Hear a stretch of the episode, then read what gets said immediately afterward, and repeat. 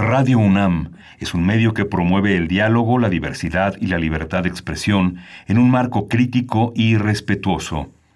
Los comentarios expresados a lo largo de su programación reflejan la opinión de quien los emite, mas no de la radiodifusora. Radio UNAM presenta Primer Movimiento. El mundo desde la universidad.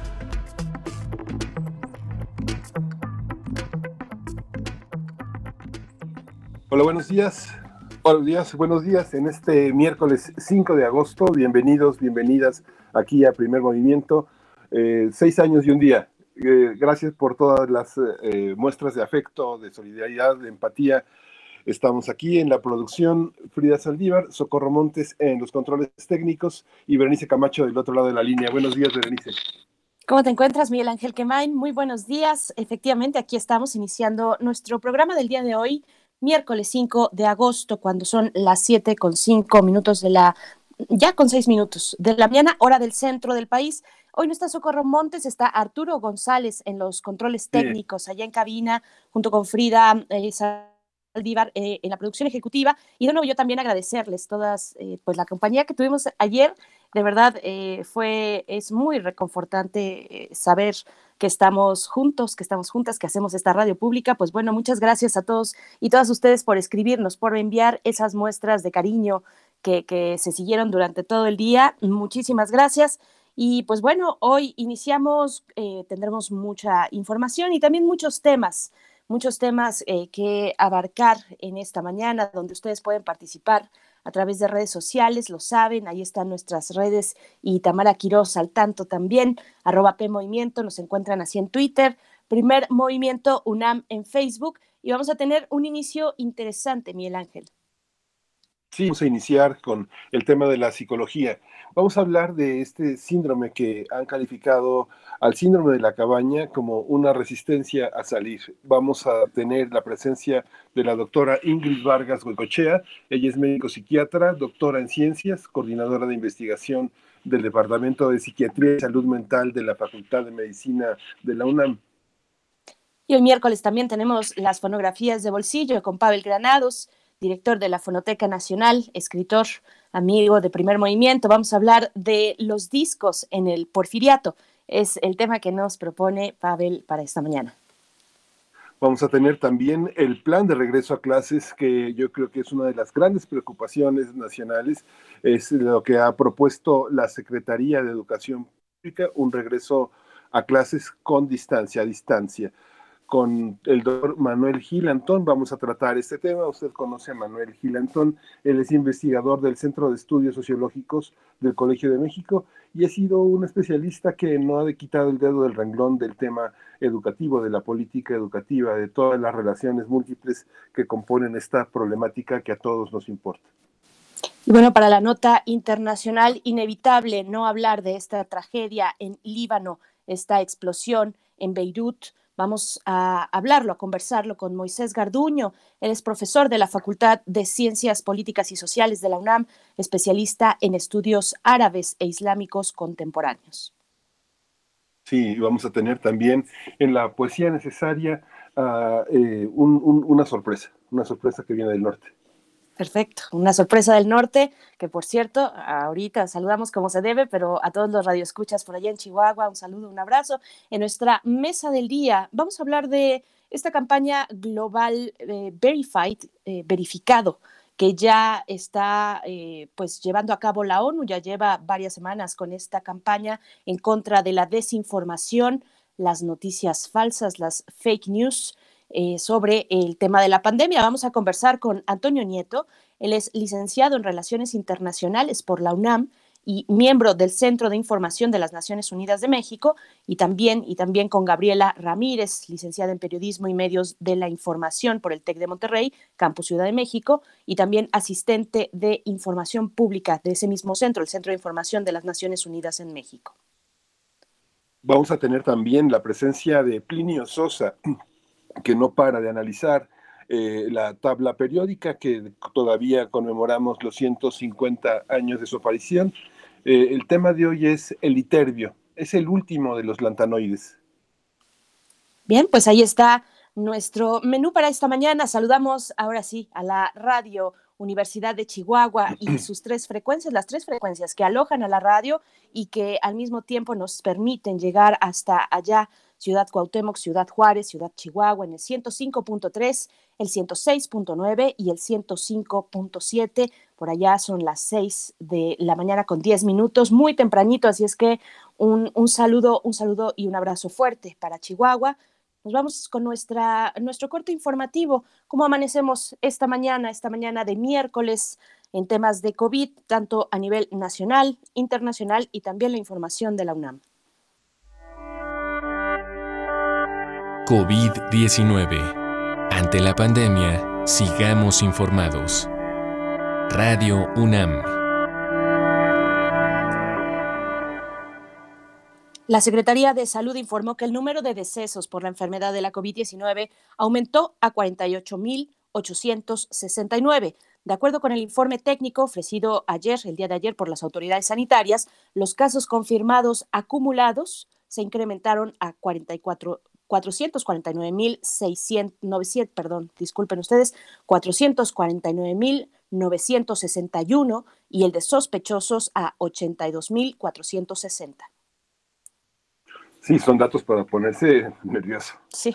La información internacional, Antonio Guterres, secretario, el secretario general de la ONU, hizo un llamado a todos los países a dar prioridad a la reapertura de centros escolares cuando esté controlada la transmisión del coronavirus. Esto fue tras considerar que un cierre prolongado de escuelas podría generar una catástrofe generacional. Se estima que el cierre de centros escolares ha afectado a mil millones de niños y jóvenes en más de 160 países.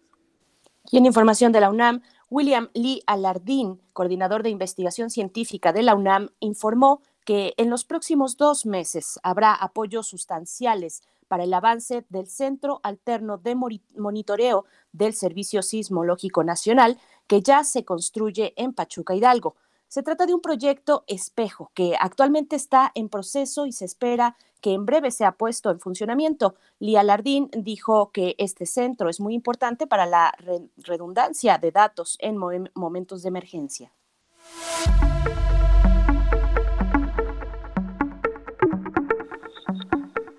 Recordarán recordará que la revista de la universidad de esta edición, la revista de la Universidad de México, está dedicada al sexo. Sexo es así, a secas, el número que trata en esta edición. Y para hablar de este número, para hablar de la trascendencia de la revista de la Universidad de México enfocada en este tema, se va a, una, va a haber una charla sobre los mitos y las verdades del sexo. Esto a cargo de César Galicia, él es psicólogo y sexólogo, y la conversación la va a tener con Nayeli García.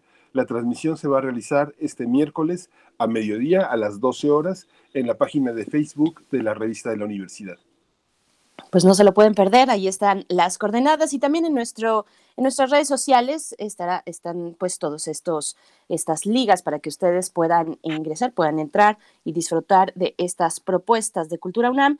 Vámonos con música. Esto es eh, precisamente de una de las curadurías musicales hechas, realizadas por Ricardo Peláez, nuestro experto en música africana esto que vamos a escuchar, bueno, es que seguimos eh, festejando o en esta idea de compartir con el turista, está a cargo de Josundor.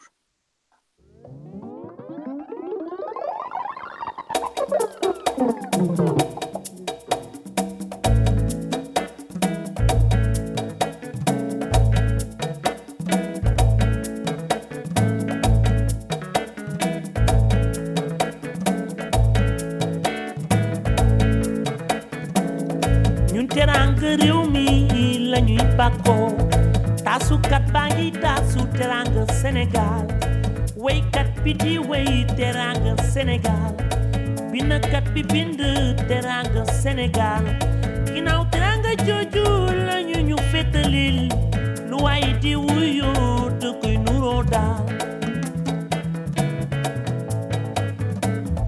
bu ay gan ñëwatee fii ci sunu réew suñu leen teralee bu ñu demee dellu si. Yow taximan bi laa biral lëkkal ñi yow jaaykat bi yombalal li ñuy laaj. Lépp luñ fi andi doomu réew mi ñoo ko moom. Lu waay di wuyoo da koy nuroo daal. Taamu naamu naamu naamu dum tum taamu naamu naamu naamu dum tum taamu naamu naamu naamu dum tum taayet dum tum taayet tamu namu namu namu dum dum. Tamu namu namu namu dum dum. Tamu namu namu namu dum dum. Tayem dum dum tayem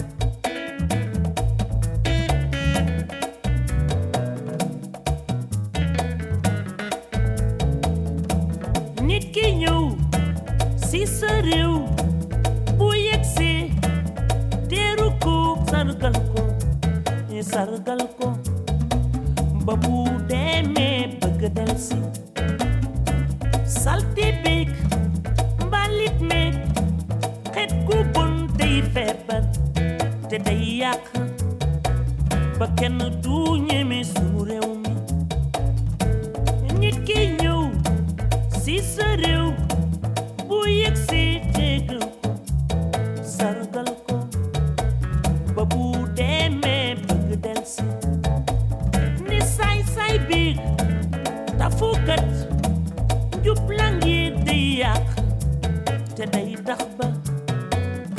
kenn du ñeme sunu réew mi nañu seetaat sunu bopp te li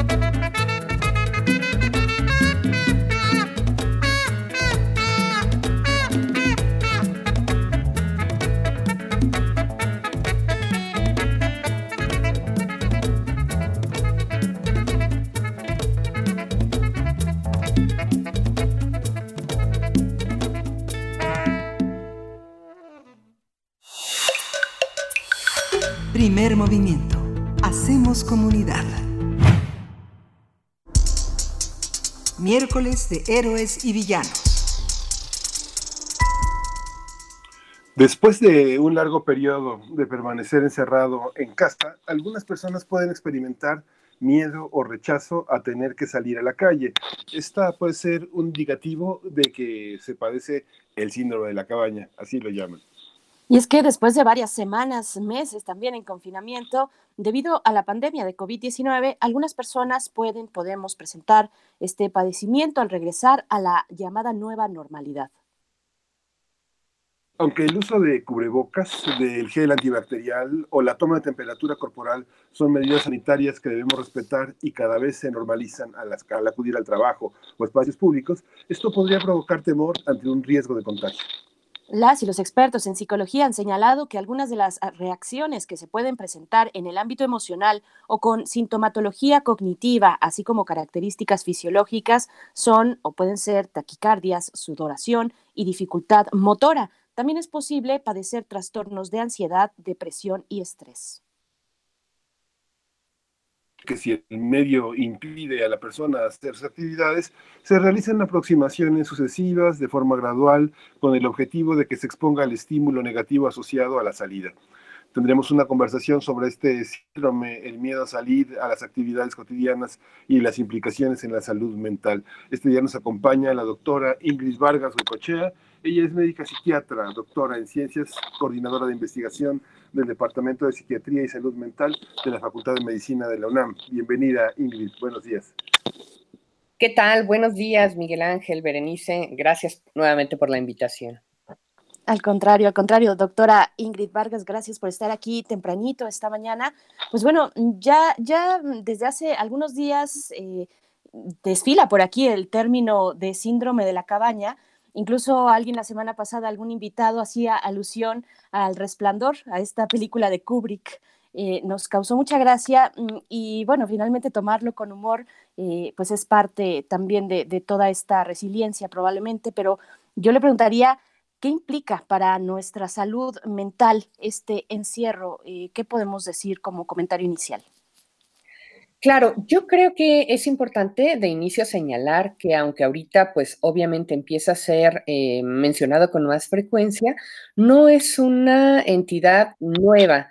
Eh, ya era identificada desde antes, por ejemplo, en condiciones donde había justamente esta necesidad de permanecer en un mismo escenario durante mucho tiempo.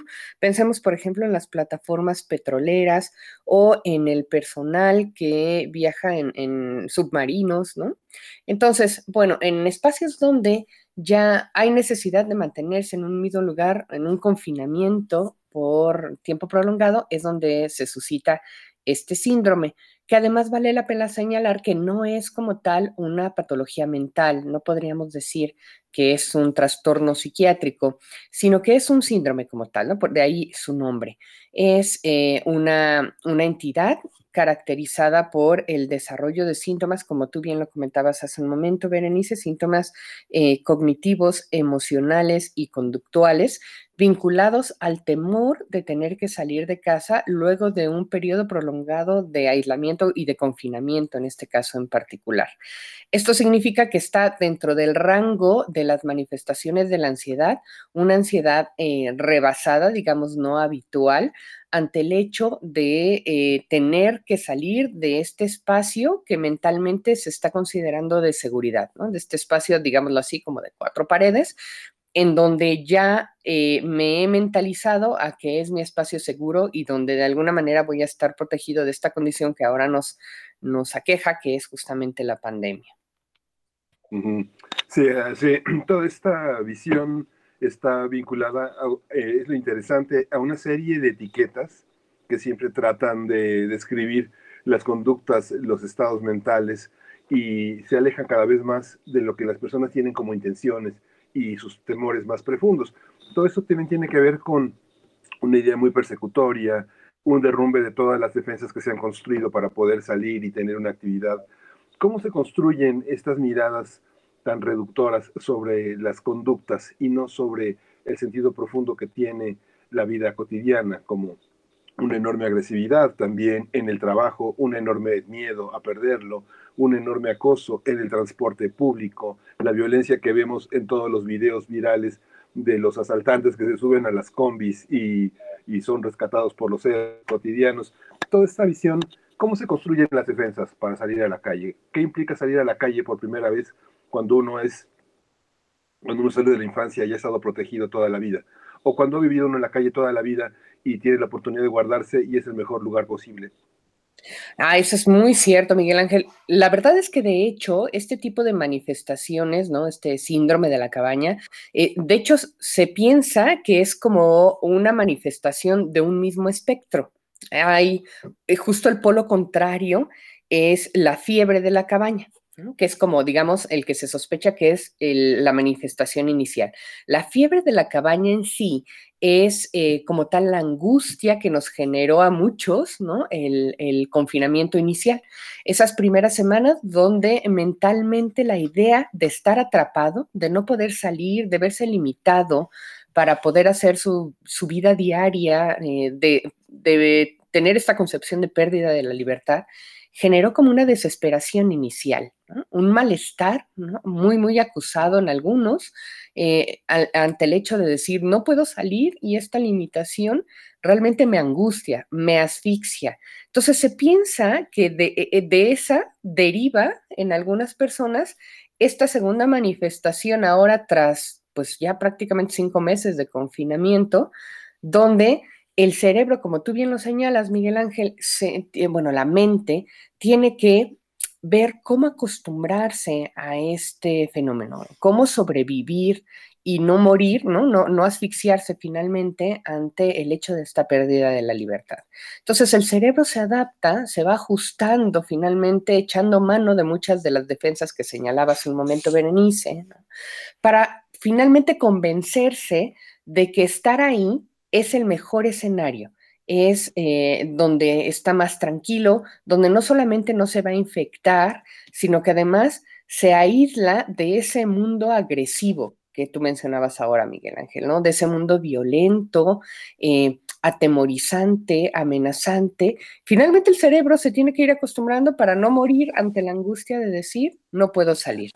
Ahora que ya se acostumbró, viene el momento de reinsertarse a la realidad y es donde aparece la parte contraria del espectro, que es el síndrome de la cabaña, ¿no? Entonces, digamos, pareciera, o, algunos estudiosos lo señalan, ¿no? Como probable que primero se, desata, se desató la fiebre de la cabaña, ahora viene el síndrome de la cabaña, que es la angustia a tener que abandonar, pues, este espacio de seguridad que ya se había construido y que mentalmente nos quisimos convencer de que así era a, ver si tiene sentido la pregunta que le quiero hacer, doctora. Eh, ¿hasta, ¿Hasta dónde es saludable adaptarse? Fíjese que ayer, ayer veía yo en TV una, una charla de la serie Pensadores Contemporáneos. Era una entrevista que le hacían al filósofo francés Jean-Luc Nancy eh, en el contexto del Festival Aleph, era una repetición. Eh, y, este filósofo Nancy hablaba del cuerpo, en, en algún momento hablaba del cuerpo de las condiciones que la pandemia nos ha impuesto, condiciones que nos mantienen no solamente en aislamiento, sino, sin la posibilidad de tocarnos, de comunicar lo que comunica generalmente el cuerpo, de expresar esa capacidad corporal de comunicación, eh, mensajes corporales que van de ida y vuelta. Y ahí el filósofo mm, Nancy decía que esta condición no puede dejar marcas permanentes en nuestro comportamiento por una gran y sencilla razón, que es que el cuerpo no lo soportaría. Y, bueno, me parece una reflexión interesante que viene desde la filosofía, pero que ahora que usted habla de, adaptarse, de esta capacidad o esta plasticidad, no lo sé, del cerebro o de nuestra mente, eh, pues hasta dónde, hasta dónde podríamos adaptarnos, qué retos nos está poniendo la pandemia en este sentido.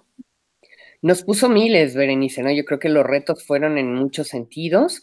Eh, para empezar, es un fenómeno completamente extraordinario, ¿no? Eh, yo de repente bromeo con eh, mis pacientes y los alumnos con los que tocamos el tema y les digo, bueno, pues sucede que en la vida de repente se nos apareció una pequeña pandemia y nos tropezamos, ¿no? Porque nunca esperamos encontrarla ahí en medio del camino.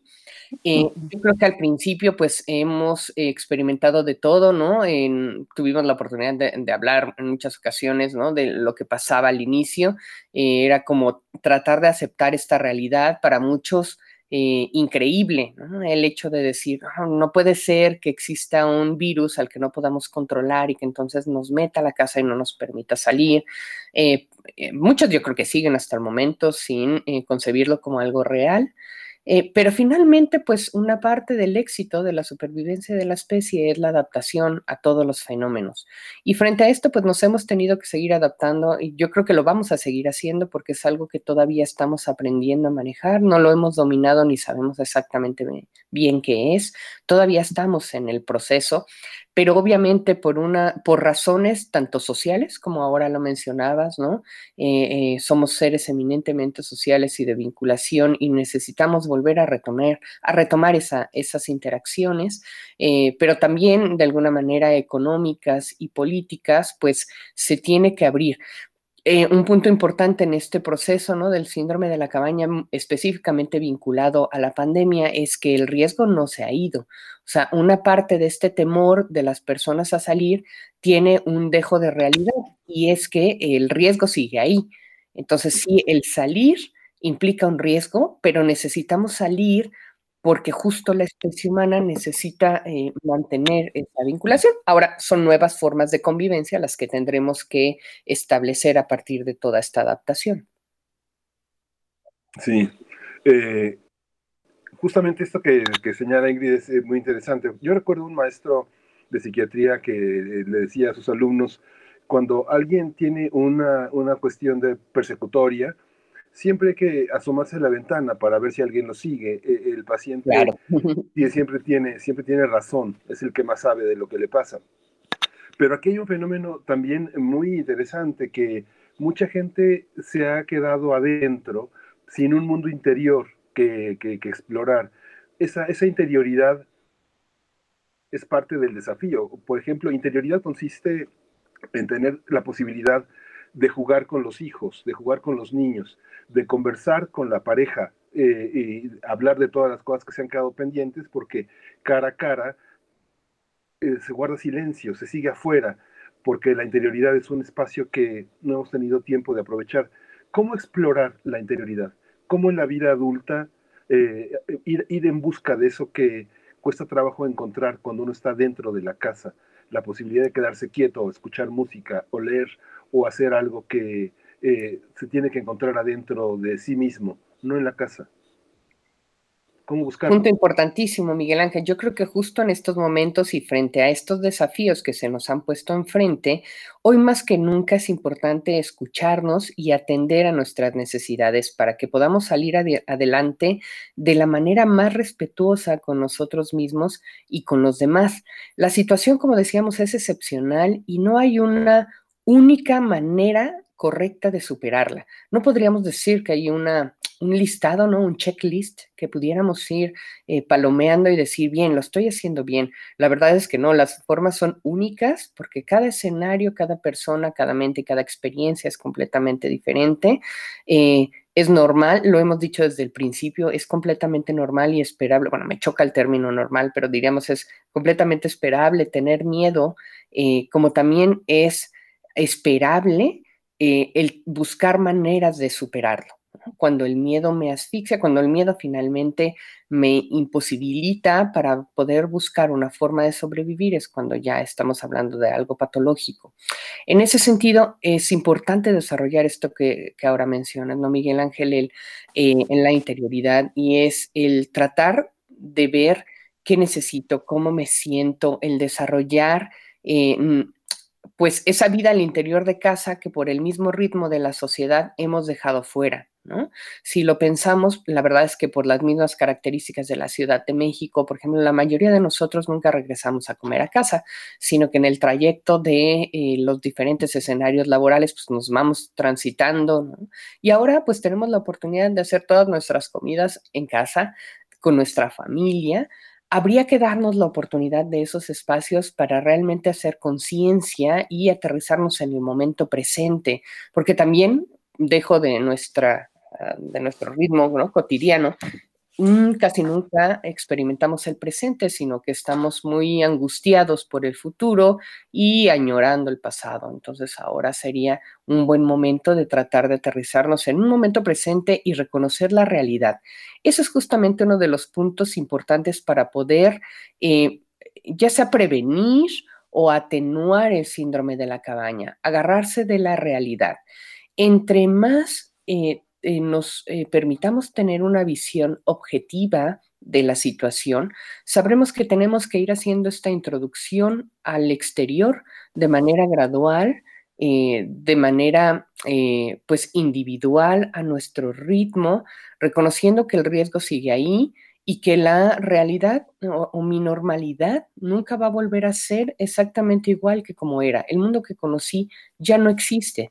Es un mundo eh, nuevo al que tengo que adaptarme, al que tengo que eh, buscar estas nuevas normas de convivencia y ajustarme a ellas para entonces no vivirlo con tanta angustia. No todo el mundo va a experimentar el síndrome de la cabaña.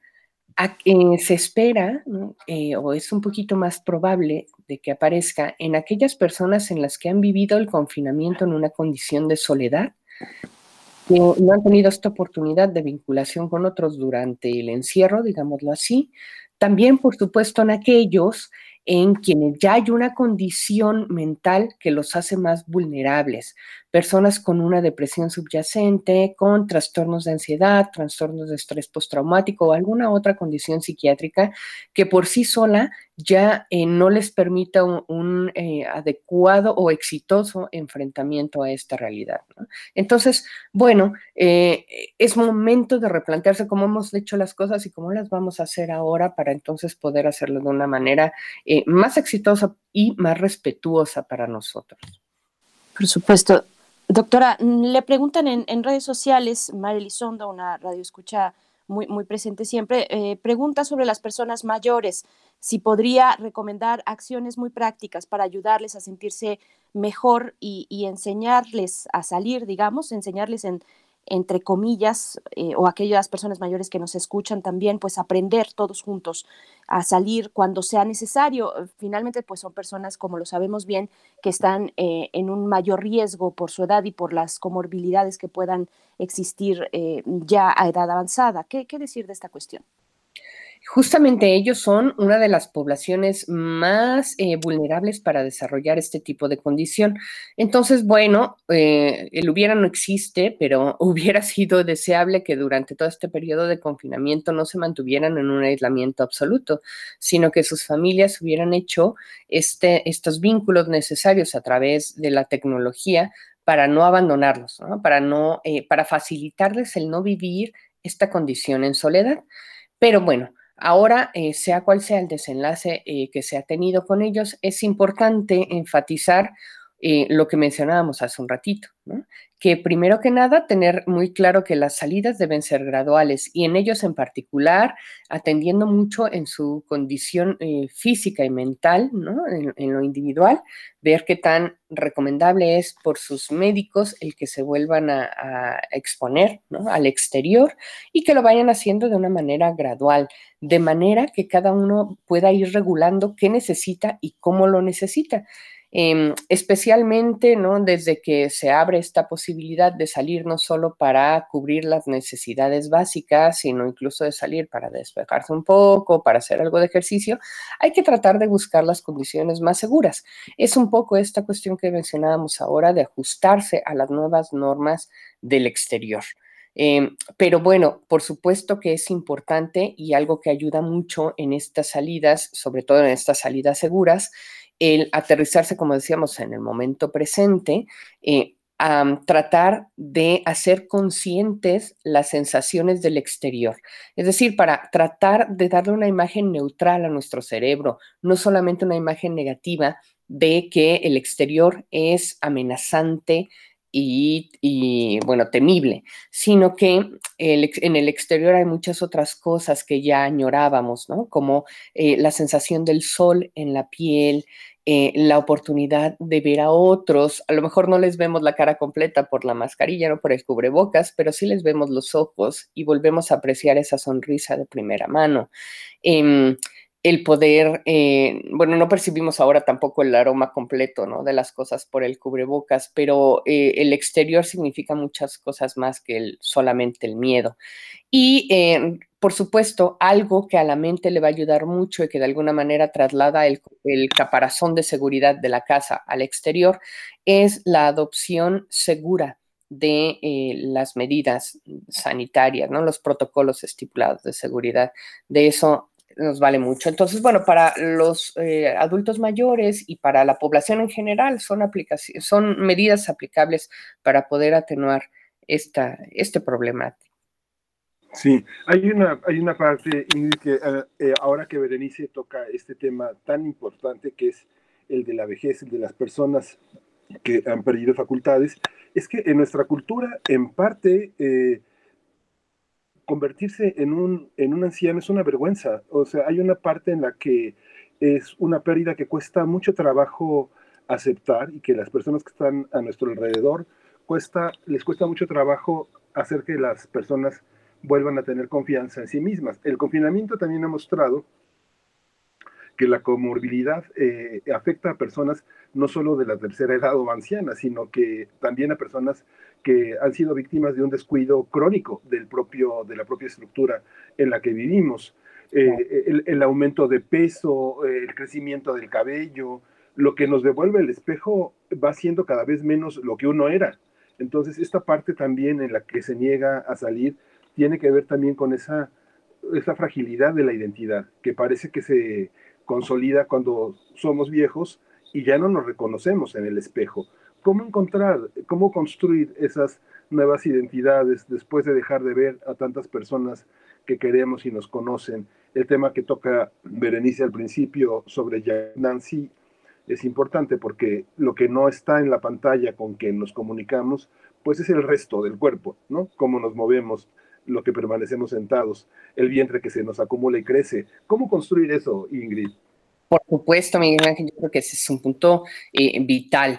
En esta parte de adaptación y transformación, pues nuestro propio cuerpo se ha pues se ha modificado, ¿no? Yo vi apenas un meme en Facebook que dije, sí, este es completamente real, ¿no? Traía por ahí unos muñequitos, pero en esencia decía que eh, cada día de la pandemia era como un envejecimiento en años de vida, ¿no? Cada día y dije, sí, es cierto, totalmente. ¿Por qué? Pues porque nos hemos visto limitados en muchas cosas, ¿no? En poder ir al gimnasio, en poder ir al spa, a la estética, ¿no? Y entonces ese cuerpo construido estéticamente eh, manejado, pues ahorita se ha modificado, las canas aparecieron, las melenas sin forma, como te decías ahorita, ¿no? Los cuerpos en algunos descuidados. Entonces, bueno, claro, eh, esto también tiene que ser, tiene que ser eh, pues parte de este proceso de adaptación a lo mejor es un replanteamiento del cómo nosotros nos vinculábamos con el mundo anteriormente. Eh, yo creo que en especial este es un golpe fuerte para todos aquellos en donde la vinculación con los otros dependía al 100% de su físico, del qué opinaban los demás de ellos, cómo los veían y cómo se acercaban a partir de la apariencia física. Eh, ahora a lo mejor, ¿no? Nuevamente habría que adaptarse a esas situaciones y bueno, yo eh, me vinculo con los demás y soy valioso no nada más a partir de cómo me ven, ¿no? De, de qué tanto atraigo, llamo la atención o me aprecian a, partir de mi aspecto físico, sino eh, por lo que soy. Y entonces ahí un punto importante en cuanto a la salud mental es que será fundamental para poder llevar a cabo una adaptación exitosa en este sentido, establecer objetivos propios, objetivos de vida nuevos, una motivación personal que nos permita involucrarnos en el esfuerzo de salir y de eh, ponernos en contacto con este nuevo mundo a partir de un objetivo personal que igual y no nos habíamos planteado anteriormente de una manera tan clara eh, y que dependa de nuestras capacidades más allá de lo físico, teniendo en cuenta que en el corto plazo eh, pues la manera en cómo nos presentaremos ante el mundo, pues es de una manera muy modificada, ¿no? Es por más que podamos darnos una escapada, la estética no va a ser tan frecuente como lo hacíamos anteriormente. Entonces, somos un, un nuevo yo frente a un nuevo mundo. Y entonces creo que es importante eh, tratar de pensar qué objetivo tengo yo en este nuevo mundo, cuáles son mis objetivos de vida frente a esta nueva realidad.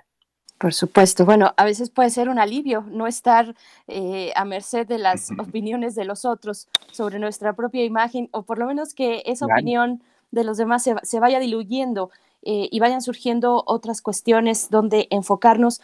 Qué complejo y cuánto todavía por hablar. Yo pienso, por ejemplo, en, en otros tipos, en otro tipo de miedos, el miedo a la contaminación, por ejemplo, eh, a esta necesidad crónica de sanitizar los espacios, que es importante, que es una medida sanitaria, pero bueno, lo que nos puede generar eh, esa necesidad, pues también sería muy interesante poder platicarlo más adelante. Doctora Ingrid Vargas Huicochea, médica psiquiatra, doctora en ciencias, coordinadora de investigación del Departamento de Psiquiatría y Salud Mental de la Facultad de Medicina de la UNAM. Le agradecemos mucho como siempre y ojalá podamos reanudar esta conversación. Muchas gracias. Gracias a ustedes, Berenice, Miguel Ángel, un placer como siempre eh, eh, compartir con ustedes. Muchas gracias, doctora. Excelente día. Pues vamos a ir a... Gracias. Vamos a ir a música, vamos a ir a música, vamos a escuchar de Bademba es un blues africano. Este blues lo escuchamos en la transmisión en vivo que hicimos desde el Festival Cervantino en 2016 y los intérpretes son Abdulayet Traore y Mohamed Yayi.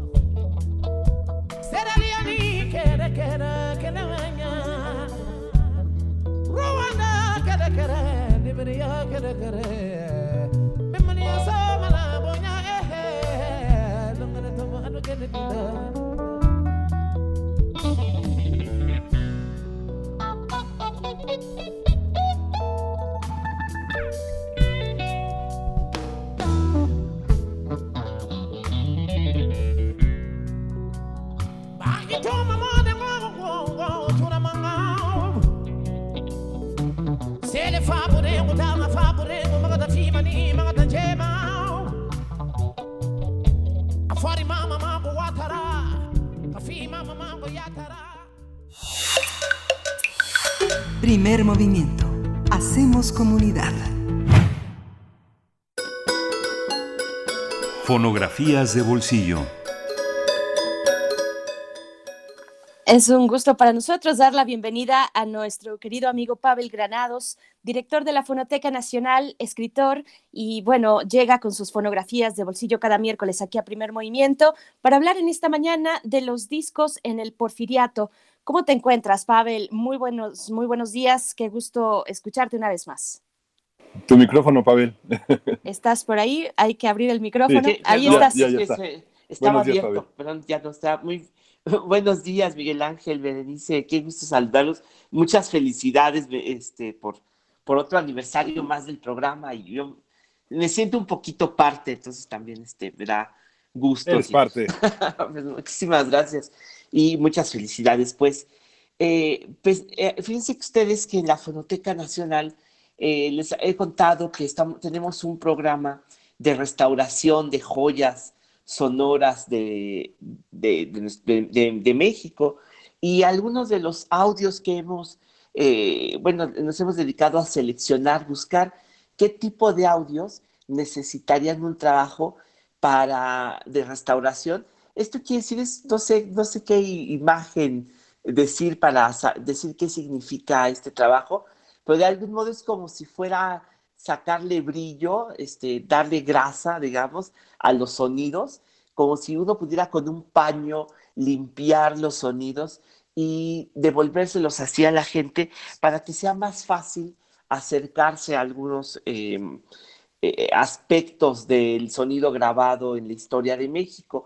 Y por ejemplo, si ustedes me permiten, más adelante puedo traer más cosas de, de las que nosotros hemos, nos hemos dedicado a investigar y a restaurar.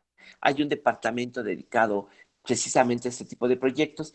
Y por ejemplo, algunas de las joyas que creo que ya les he comentado que existen, es la primera grabación eh, comercial de una canción de Silvestre Revueltas que hace poco se restauró, o por ejemplo las entrevistas que forman parte del trabajo eh, periodístico de Fernando Benítez a los indios de México, como se llamaría después su libro. Y ahora un compañero del área de investigación, el experto en música popular de, nuestro, de, nuestra área de investigación, Fernando Eslava, él se ha dedicado mucho, es uno de sus eh, gustos y pasiones, la discografía del porfiriato. Entonces, se ha dedicado a buscar en nuestro acervo las joyas de la, del sonido grabado del porfiriato. Es realmente muy interesante porque pues es un periodo olvidadísimo. Eh, realmente empezaron a llegar los primeros compañías de discos en México hacia 1905. Bueno, yo creo que ya desde antes existían pruebas del fonógrafo, es decir, grabaciones en cilindro. Sin embargo, las compañías de discos, como los conocemos, llegaron hacia 1905 a México y se instalaron, yo pienso que fundamentalmente se hicieron estas grabaciones en dos espacios físicos, que fueron iglesias, por la acústica, la sonoridad y el tamaño, naturalmente, y en los hoteles de la Ciudad de México, en los salones de banquetes. Yo creo, pienso que esos dos fueron los lugares donde se instalaron, pues venían con equipos, con aparatos pesados, en fin, con, necesitaban orquestas eh, para venir a grabar. Y las compañías de discos, que fueron tres, Sonófono, que era francesa, y dos norteamericanas, Columbia y Victor, se instalaron aquí. Desafortunadamente, casi no hay, puede decirse que prácticamente no hay información al respecto. Allá en los Estados Unidos, un académico, el doctor Spotwood, ha juntado la información de todos estos discos eh, grabados aquí en la Ciudad de México. Entonces, entre 1905, más o menos, a 1900 11 aproximadamente. Yo creo que los últimos que se dedicaron a grabar fueron en 1911, se fueron prácticamente con don Porfirio Díaz y de esa historia conocemos muy poco, poco a poco estamos conociendo. Eh, yo creo que hubo varias sesiones de grabación aquí en la Ciudad de México.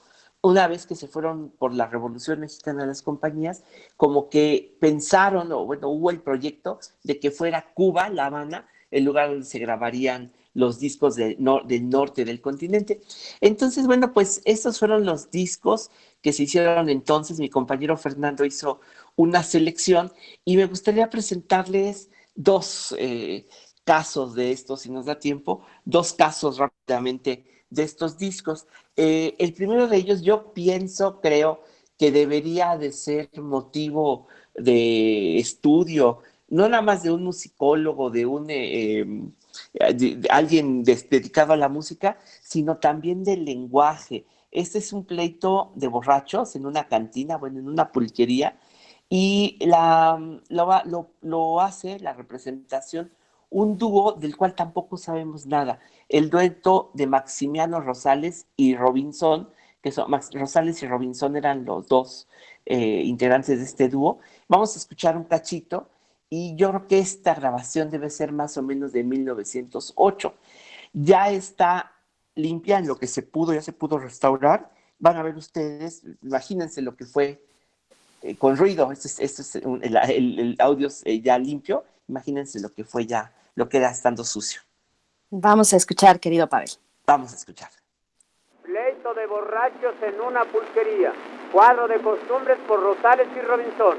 Fonograma Colombia hijo de las verdes matas, tú me tumbas, tú me matas, tú me haces andar a gatas. Oiga, amigo, le apestan muy feo las patas.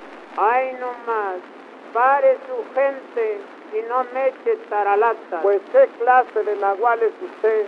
Yo soy su padre. Con razón me dicen hijo de un tlacuachi. Caracoles, valedor me está pisando un guarache. Perdóneme usted, parcero, estoy ya muy briagadano. También parece usted esponja, ni que se fueran a acabar los magueyes. Tiene usted mucha razón, amigo. Es bueno tomar hasta caerse. Lo demás ya es borrachera. Tomaremos más pulquito. Iré con usted donde quiera. Vamos pues allá a la esquina, no de la cruda se muera. ¿Qué hay de lempa, don Paulino? ¿Qué tal le llegó el mapa? Voy rezazón, valedores. Póngame una calavera y de a dos para los señores. Ya están puestas, aparceros. Y ahora que traen su guitarra, échenme una tonadita. La cantamos, compaíto. Nomás fui de al tecolote. No nos dio una tanteadita. Se disfruta de placeres en la vida con un vaso de pulpón o de aguardiente.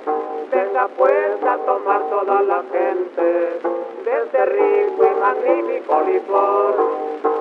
Présteme medio, présteme un real, porque no tengo pulpito que tomar. No consideran cómo estará el que está crudo y se vuelve a emborrachar. Oiga, amigo, cánteme otra cancioncita y yo mero pago las medidas para todos. Un momento con Clapachi. Ahí viene mi jefecita. Roque de mi corazón, mira qué borracho estás. Ya se te caen los calzones. Vámonos para la casa. No quiero. Oiga, amigo, no le falte a su mamá. ¿Y a usted qué le importa? Por norma del gañotero. ¿Gañotero? Pues agua le pido a mi Dios y a los aguadores fueron. Pues tenga por embustero. No le pegue traicionero. Ay, hijo mío, te han herido. Ataque a ese hombre gendarme. Madre mía, ay, yo me muero. ¿Ya vio usted mi alma? El que ama el peligro en él perece. La rima, la rima y el humor en esta grabación, Hijos de las Verdes Matas, dice Rosales y Robinson. Qué, qué, qué, Sí. qué buena grabación, qué buen archivo. Es que bonito, ¿no? Y Sí. la palabra aparcero también que no, sab- no sabía yo que se seguía usando hasta el porfiriato tan comúnmente. eh, Creí que era una palabra más así de mediados del siglo XIX. Este, la iglesia eh, deja- eh, tenía terrenos en la parcería, ¿no? Es decir, que les daba como en renta y este era un término pues muy, muy común. Em, ¿Qué se grababa entonces? Pues se grababa la zarzuela, se grababa las bandas militares, hay bastantes, hay una marcha que se restauramos, bueno, se restauró en la fonoteca, dedicada a Porfirio Díaz, las orquestas típicas, las orquestas típicas, antes de que llegara el mariachi, de que realmente irrumpiera en la vida cultural, el proyecto nacionalista en la música eran las orquestas típicas. Es la música que apoyó el, Estado mexicano, por ejemplo. Y una cosa muy interesante que pienso es que eh, eh, se me hace, bueno, se me hace muy interesante, es que eh, en general los estudios eh, de la música se han dado aquí en México ya sea sobre libros, sobre hojas volantes, sobre cancioneros, eh, pero prácticamente no sobre las grabaciones. Entonces la música que estudia, la- los estudiosos que se dedican a estos periodos musicales prácticamente no lo han hecho sobre las grabaciones. Yo creo que una explicación eh, puede ser que no existía un acervo como el de la fonoteca o no había todavía las herramientas para dar con estos discos, dado que pues nunca se reeditaron, ¿no? Pues se grabaron en 1905, 1906, pero de ahí para acá no, no se han, eh, no, no se han eh, reeditado, ¿no? Eh, pues otra de las joyas de la Fonoteca Nacional es la guitarra de Octaviano Yáñez, el guitarrista favorito de don Porfirio que tocaba, eh, era de Orizaba, y se cuenta que don Porfirio cuando lo mandaba a llamar, pues man- mandaba el tren por él a, a Orizaba, mandaba por él a, a- a- Veracruz y venía a tocar expresamente para don Porfirio Díaz. Entonces, esta es otra joya de la Fonoteca Nacional, las habaneras en la guitarra de, ese, de este músico que fue considerado en su tiempo el mejor guitarrista de México. Por suerte hay unos cuantos eh, documentos que nos dicen cómo tocaba este personaje que fue tan importante del porfiriato. Pues esta sería la segunda eh, eh, eh, joya de la Fonoteca Nacional. Y con eso me despido, Bere, Miguel Ángel, qué gusto. Nos vemos entonces la semana entrante nuevamente. Claro que sí. Gracias, Pavel. Gracias, pues con esto también nos vamos a despedir de esta hora de la Radio Universidad de Chihuahua. Ojalá que Pavel nos pueda después platicar de esas historias en Cuba, cómo se trasladan las grabaciones a Cuba. En fin, vámonos, vamos a escuchar esto, Octavio Yáñez, y volvemos, estamos en primer movimiento.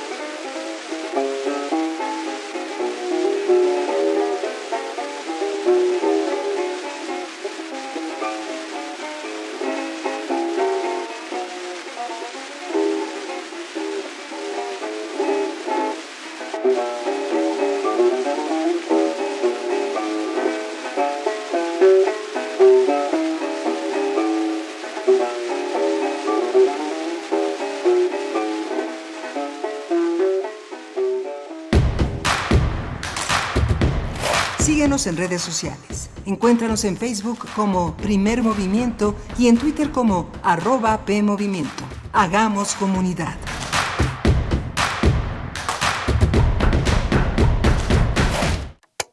Maestro prevenido, vamos a grabar. Adelante. Soy Óscar de la Borbolla y quiero invitarlos a escuchar un nuevo programa, Las Esquinas del Azar. Oscar de la Borbolla. Sí, Juan, ¿qué estás? ¿Tú qué? estás haciendo aquí? Yo aquí trabajo. Juan, pues vengo a invitar a los radioescuchas de Radio UNAM a nuestro programa. ¿Nuestro? Es un espacio de diálogo para platicar de todo y en todos los lugares donde se puede platicar. Y a veces hasta donde no se puede o no se debe. Una producción de Radio UNAM y la Facultad de Estudios Superiores Agatlán. Las Esquinas del Azar. Todos los martes a las 10 de la mañana y retransmisión los viernes a las 18 horas por el 96.1 de FM. Radio UNAM. Experiencia sonora. Habla Alejandro Moreno, presidente nacional del PRI. Al PRI nunca le quedó grande ninguna contingencia. Nuestros gobiernos le hicieron frente a huracanes, terremotos e inundaciones y siempre sacamos al país adelante. Pero gobernar no es cuestión de palabras. En el PRI defenderemos los apoyos que cuidan a la población, firmes contra el coronavirus y en defensa de la economía familiar. Porque fuimos, somos y seremos el Partido de México. Son tiempos de contingencia. Hay que quedarse en casa para proteger tu salud y la de todos. Sigue estos sencillos consejos para mantenerte sano. Aliméntate de manera saludable. Limita el consumo de alcohol y de bebidas azucaradas. No fumes. Haz ejercicio. Convive con tu familia. Comparte las labores de la casa. Escucha música, lee y juega con tus hijos. Para más información visita coronavirus.gov.mx. Y quédate en casa. Gobierno de México.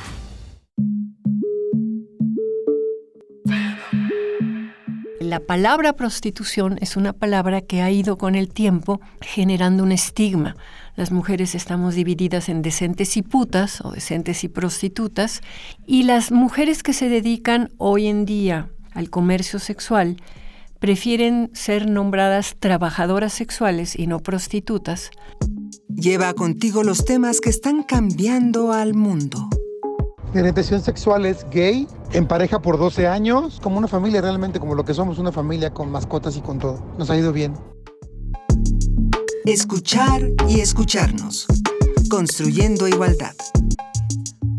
Un programa de Radio UNAM y el Centro de Investigaciones y Estudios de Género. Entra a www.radiopodcast.unam.mx y encuentra las cinco temporadas. Radio UNAM Experiencia sonora.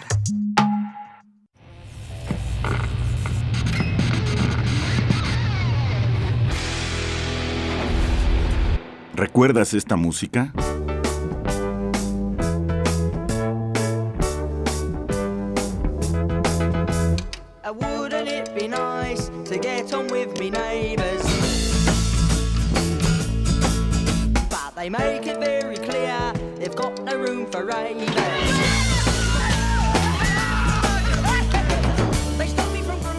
Lazy Sunday, The Small Faces, 1968.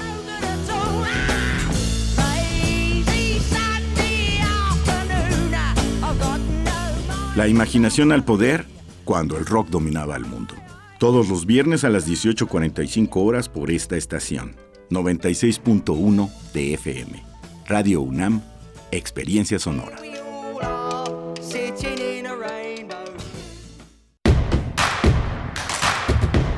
Encuentra la música de primer movimiento día a día en el Spotify de Radio UNAM y agréganos a tus favoritos.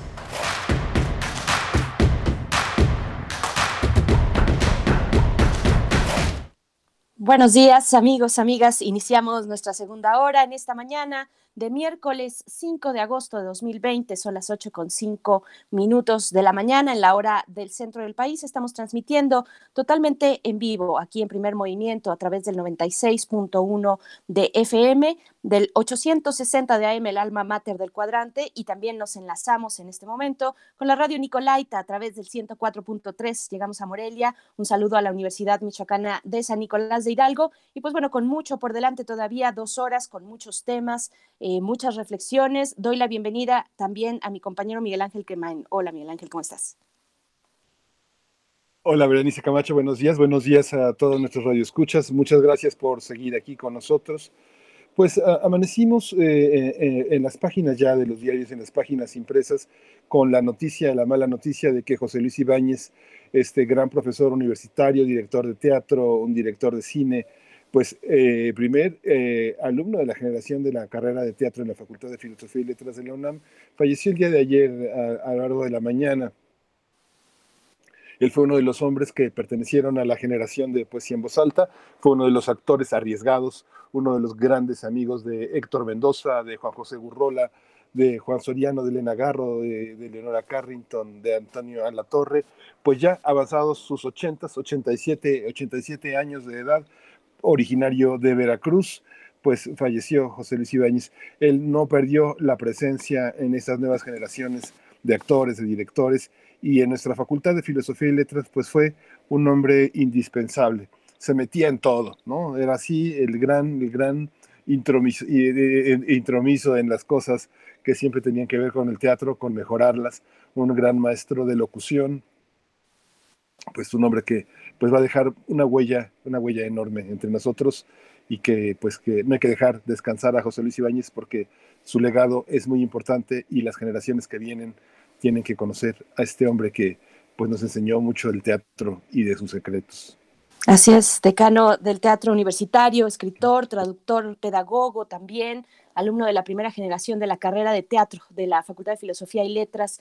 Eh, bueno, fue formador de, dramaturgos, de creadores, de actores, un referente absoluto de, la vida cultural universitaria dedicada al teatro y eso me llamaba mucho la atención, me puso a reflexionar precisamente eh, la lamentable pérdida del maestro José Luis Ibáñez fue un personaje que se construyó dentro de la UNAM y, entre múltiples relaciones y cercanías, eso es lo que permite nuestra universidad, ese espacio es el que se construye, relaciones entre muchas personas, ¿qué seríamos muchos de nosotros sin esta comunidad que hacemos cotidianamente, que se gesta en la universidad? Bueno, mmm, llegué a hacer conciencia pues un poco eh, ante esta parte que es abrumadora, la infinita eh, posibilidad de propuestas artísticas que se vierten y se realizan y se generan, se siembran y se gestan en la UNAM. Bueno, de toda esta historia es parte el maestro José Luis Ibáñez, eh, que en paz descanse. Despedimos aquí en primer movimiento, pues lo despedimos a él, pero no a su trabajo y no a la gran generación de, artistas que, gestó y que, bueno, y, que le recuerdan también, Miguel Ángel. Sí, justamente esta, esta visión de José Luis Ibáñez también enriqueció a la literatura. Eh, muchas de las personas que presentaban libros en la facultad, así como pasa con nuestro Juan Stack, siempre la voz y la teatralidad de José Luis Ibáñez se hacía imprescindible en las presentaciones, siempre estaba en todo y siempre organizaba cosas muy jocosas en torno a presentaciones de libros muy áridos sobre Husserl o Heidegger, o siempre estaba ahí Ibáñez para, para, no, la palabra no es amenizar, pero hacer más digerible muchas de las cosas ásperas eh, de la filosofía, de todo este mundo intelectual abstracto. Así es, siempre estaba ahí, pues bueno, hecha esta mención y, y, y pues esta pérdida lamentable para, para el teatro universitario. Vamos, vamos a ir con, vamos a escuchar algo de Verónica Ortiz, eh, Miguel Ángel. Sí, vamos a escuchar una, una, reflexión sobre los haikus. Existe un haiku femenino. El haiku es tradicional, consta de 17 sílabas y tres versos. El primero y el tercero son de cinco sílabas y el que está en medio es de siete. Sin embargo, la musicalidad del español ha hecho que esta regla pues no se cumpla siempre. Hay haikus muy logrados, eh, extraordinarios, como los de Juan José Tablada, pero sí conocemos poco haikus de las mujeres. Vamos a escuchar a Verónica Ortiz. Hablar del haiku es comprender el mundo desde un fragmento. Este poema breve nació en Japón y su forma clásica consta de 17 sílabas en tres versos. Muchos han sido los escritores en el mundo que se han acercado a esta profunda experiencia poética, como el español Antonio Machado, quien nos dice, encuentro lo que busco, las hojas del toronjil huelen a limón maduro. Y los mexicanos José Juan Tablada, Elías Nandino, Octavio Paz, entre otros. De Elías Nandino comparto. Una gota de rocío y dos pétalos de rosa hacen una mariposa. Y de José Juan Tablada, es mar la noche negra, la nube es una concha, la luna es una perla. Revisando la vida del haiku, confirmo que son casi puros hombres quienes lo escriben. Por eso le pregunté a la poeta mexicana Juana María Naranjo, quien ha publicado cuatro libros de haikus editados por Praxis, si encuentra una diferencia en el haiku escrito por hombres o por mujeres. Juana María me responde, creo que las mujeres tienen una natural delicadeza, donde se afina la mirada y el resultado es una esencia sutil hecha con palabras. Es como el aceite del perfume, la sustancia más acendrada. Si más mujeres escribieran este género, añade Juana María Naranjo, seguramente los aportes inundarían o se perfilarían en una alta sensibilidad. El haiku es como una pintura de palabras, muy intensa, contundente. Hay que lograr que llegue a los sentidos, pero de golpe y sin rodeos. Comparto con ustedes de su reciente libro Privilegios del Alba, editado por Praxis, tres muestras de haikus escritos por la poeta mexicana Juana María Naranjo. Un halo rojo circunda la ciruela, arde un poema. El crisantemo atesora un tañido voluptuoso y lascivo. Todo el mar rojo cabe en las truculencias de la sandía. Y por cierto, de José Juan Tablada, les recomiendo su sorprendente libro Haiku y su japonismo, editado por el Fondo de Cultura Económica y que ahora encontrará con descuento. Les invito de verdad a adentrarse en esta profunda experiencia poética, casi un milagro, nos dice nuestra querida poeta Dolores Castro. Aquí los espero. Hasta pronto.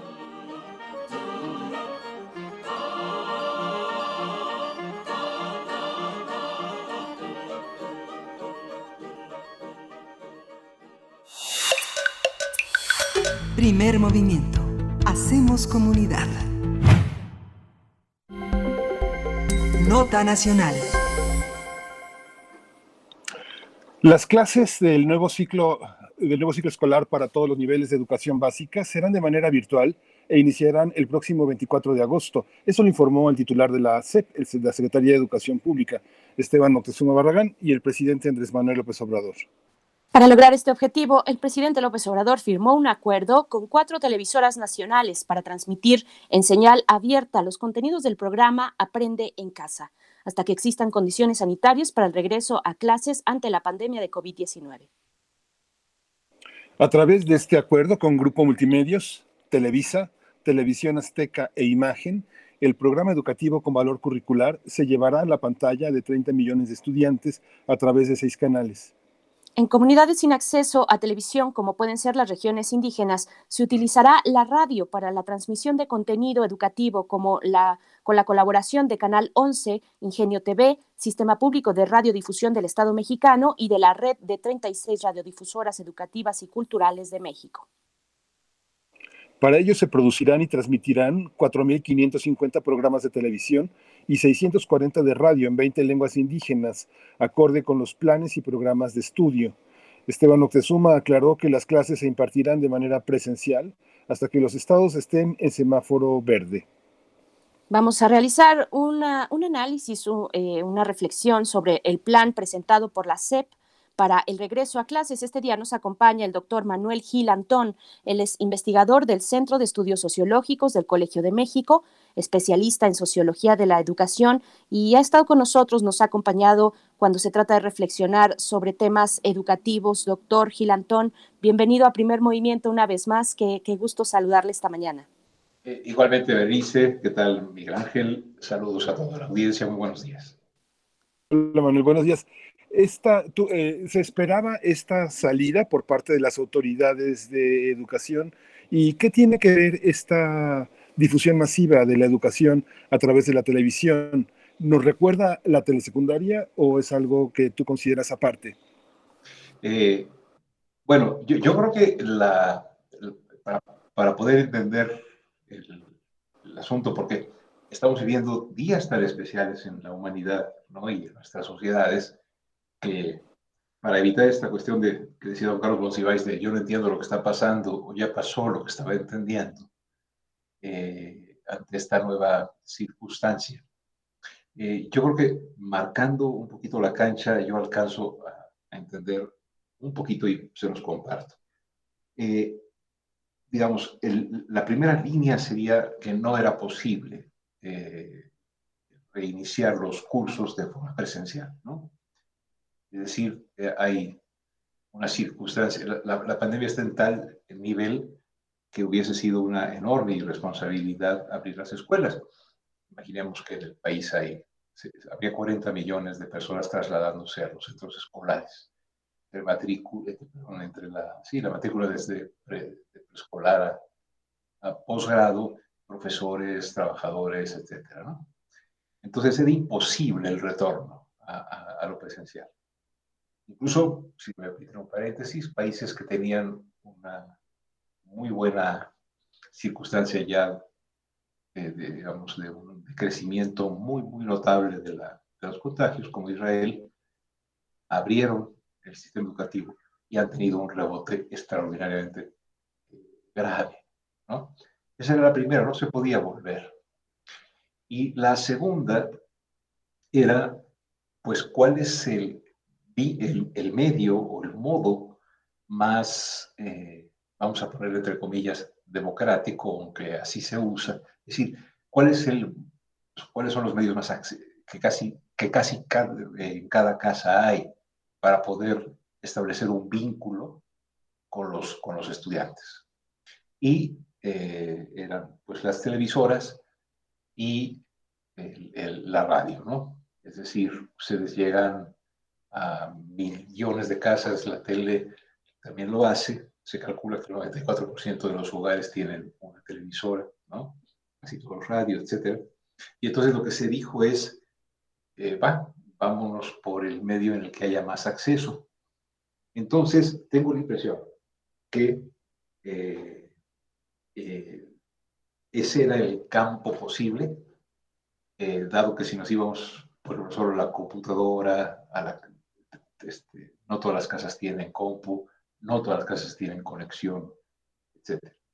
Entonces, me parece que en primera, el primer punto que hay que reconocer es que se, se optó por la más eh, la más extensa posibilidad.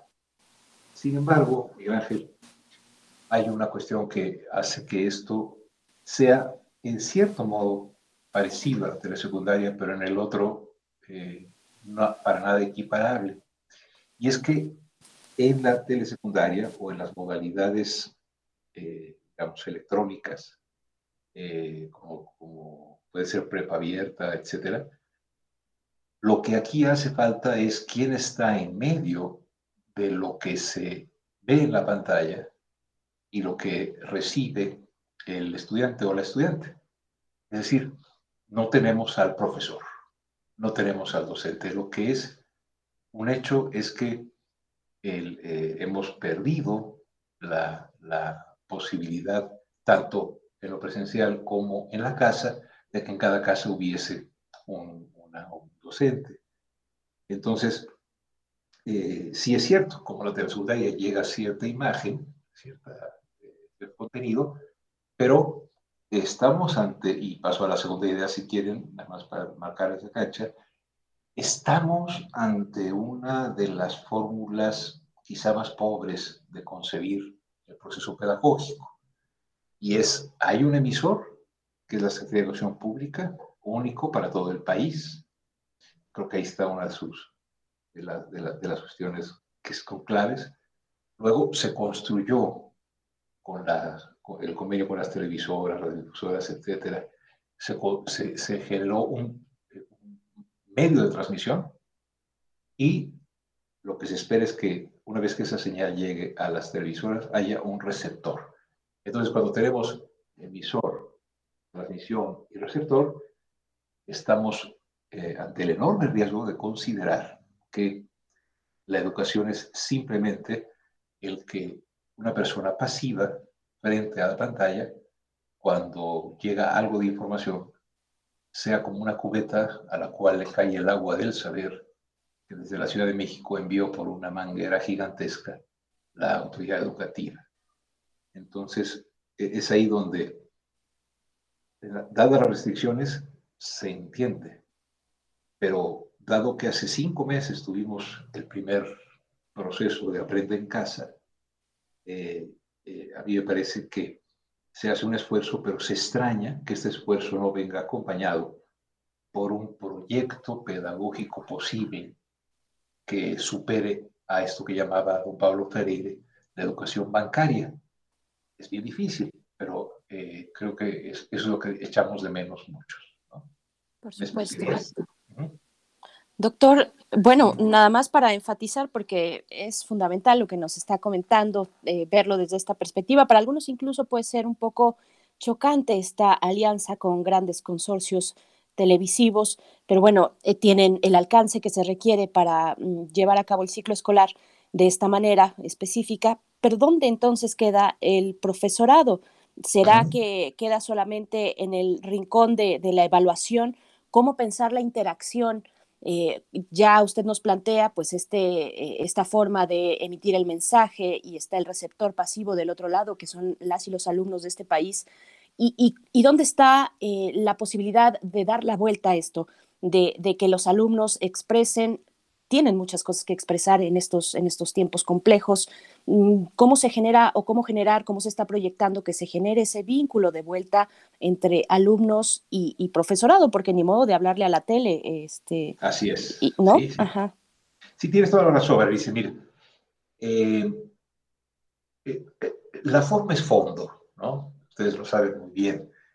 Eh, a mí una de las cosas que el lunes en la mañana, ahora sí que como decía el presidente, sentadito en mi banquita y en mi mesita, veía la, la conferencia.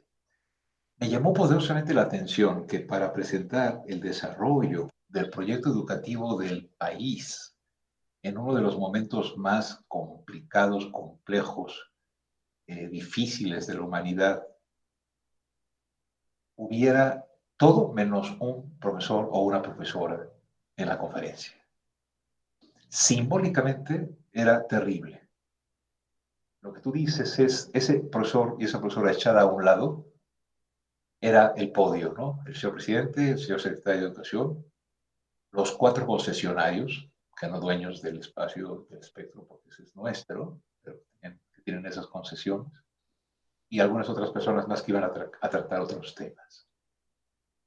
Es, es, muy descorazonador que se haya dado tantísima importancia al acuerdo que se hizo, que además eh, menudo si no se diese, dado que tienen una concesión de un bien público.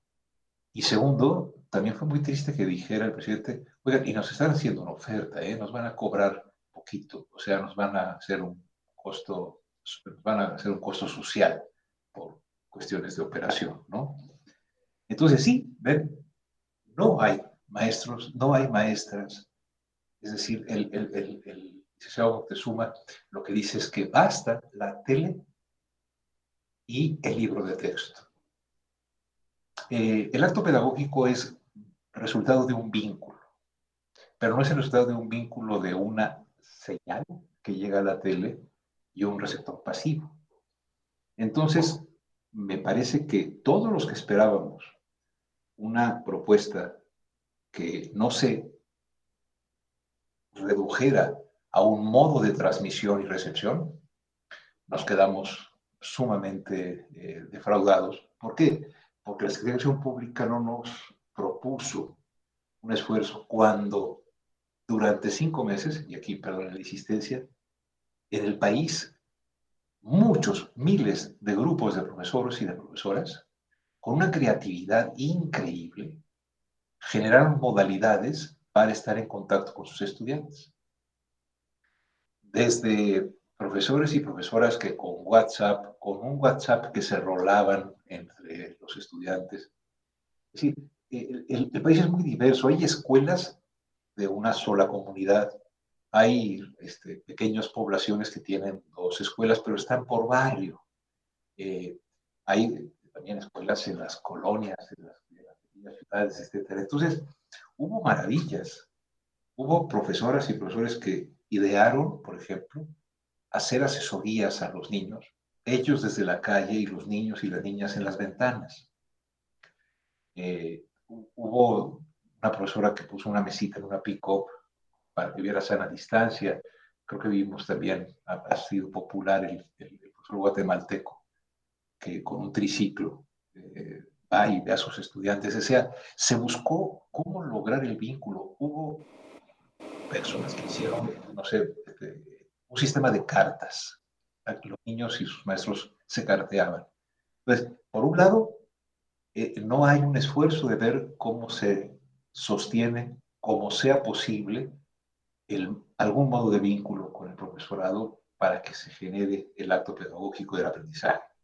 Y por otro lado, otra deficiencia grande, triste, es que se insiste en que, y fueron muy enfáticos el presidente y el señor secretario, no es entretenimiento, ¿eh? son clases y se va a evaluar qué cosa, qué, qué, qué fetichización de ponerle un numerito y calificar a las, a las niñas y a los niños, cuando lo que tenemos es, pues, una cantidad de, de, de ellos recién muertos sus abuelos o sus padres desempleados, y es ahí donde vamos al contenido.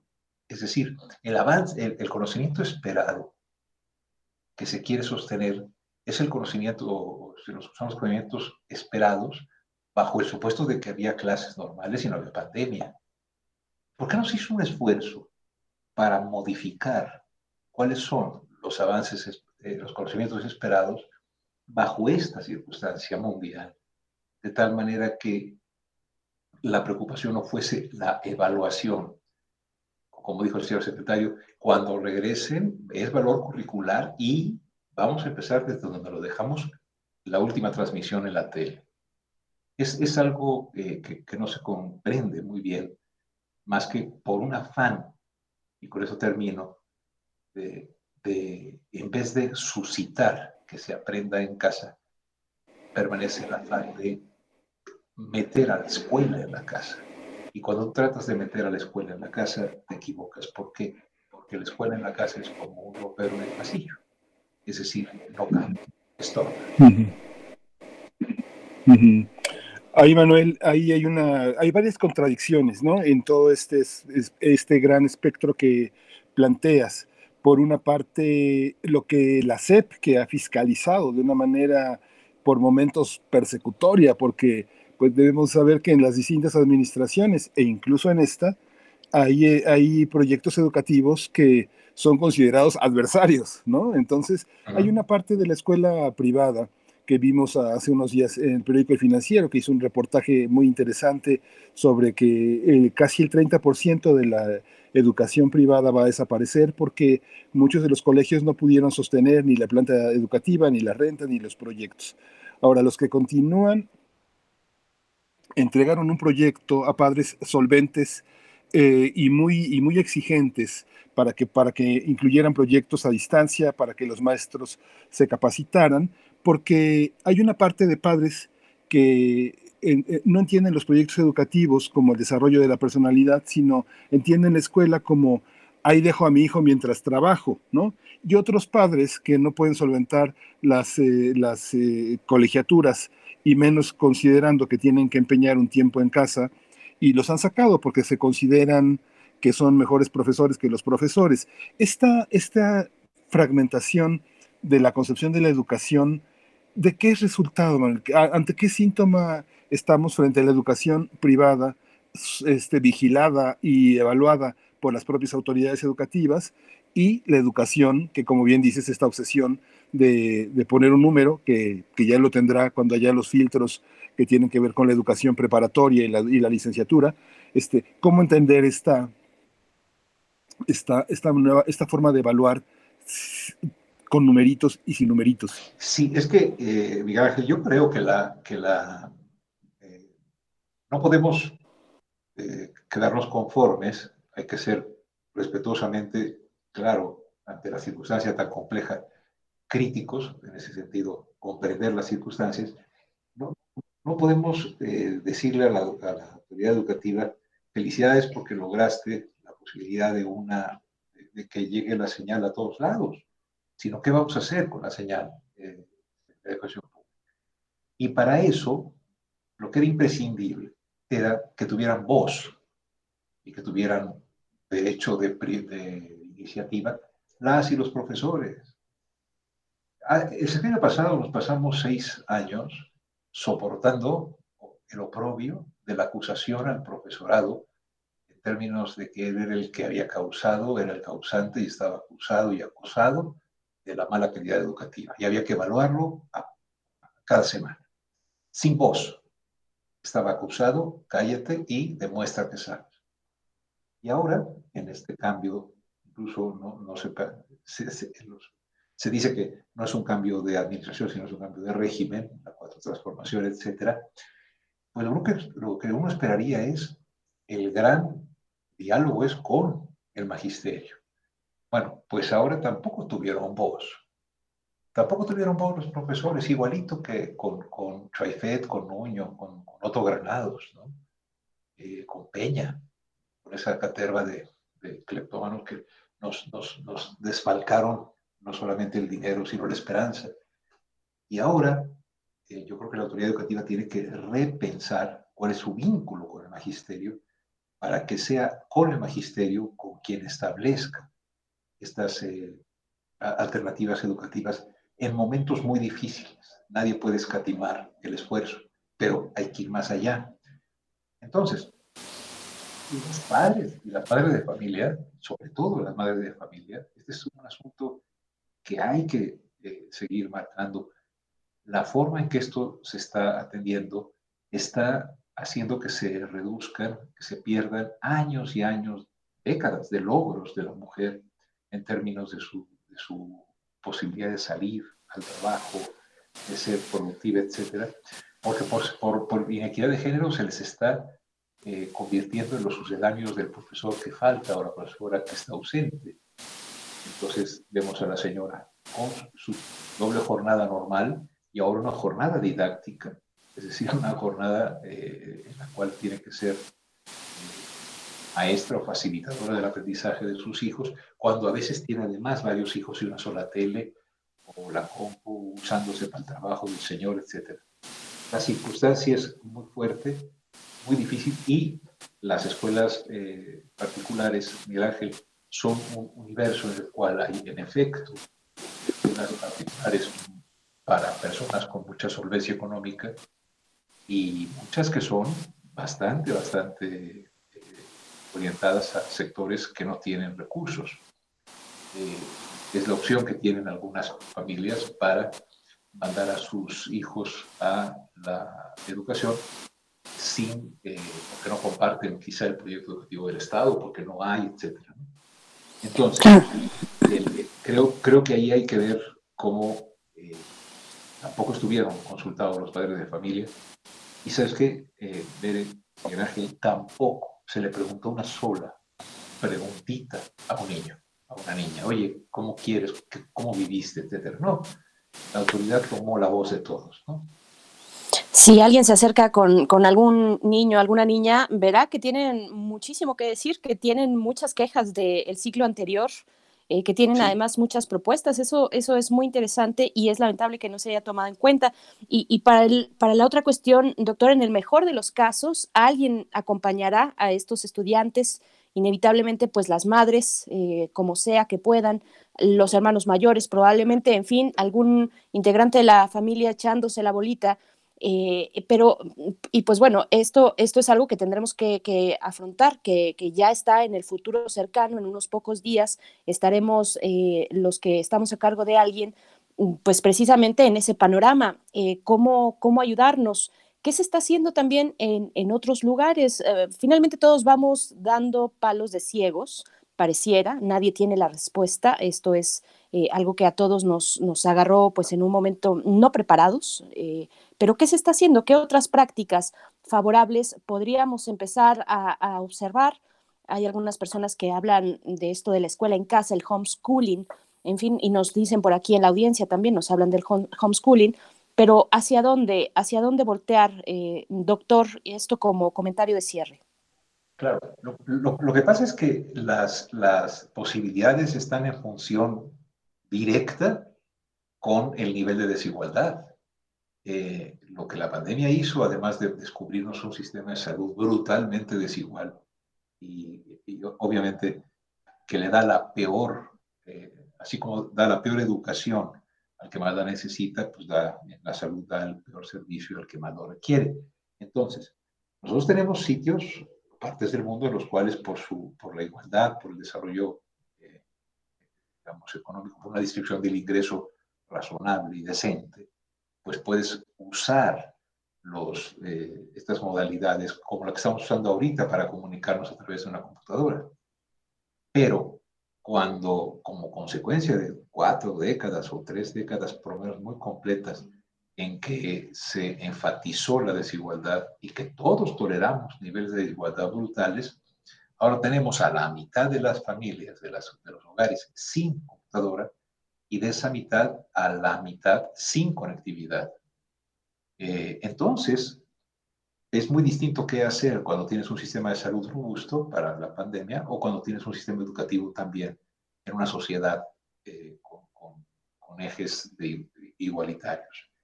Dado eso, y dada la enorme diversidad y la desigualdad, la inequidad existente, la única manera en la que algunos países han podido avanzar en esto, y creo que lo podemos hacer también nosotros, es estableciendo mucho más que una alianza con las televisoras, cuestión que es necesaria pero no suficiente para poder llegar, hacer llegar la señal.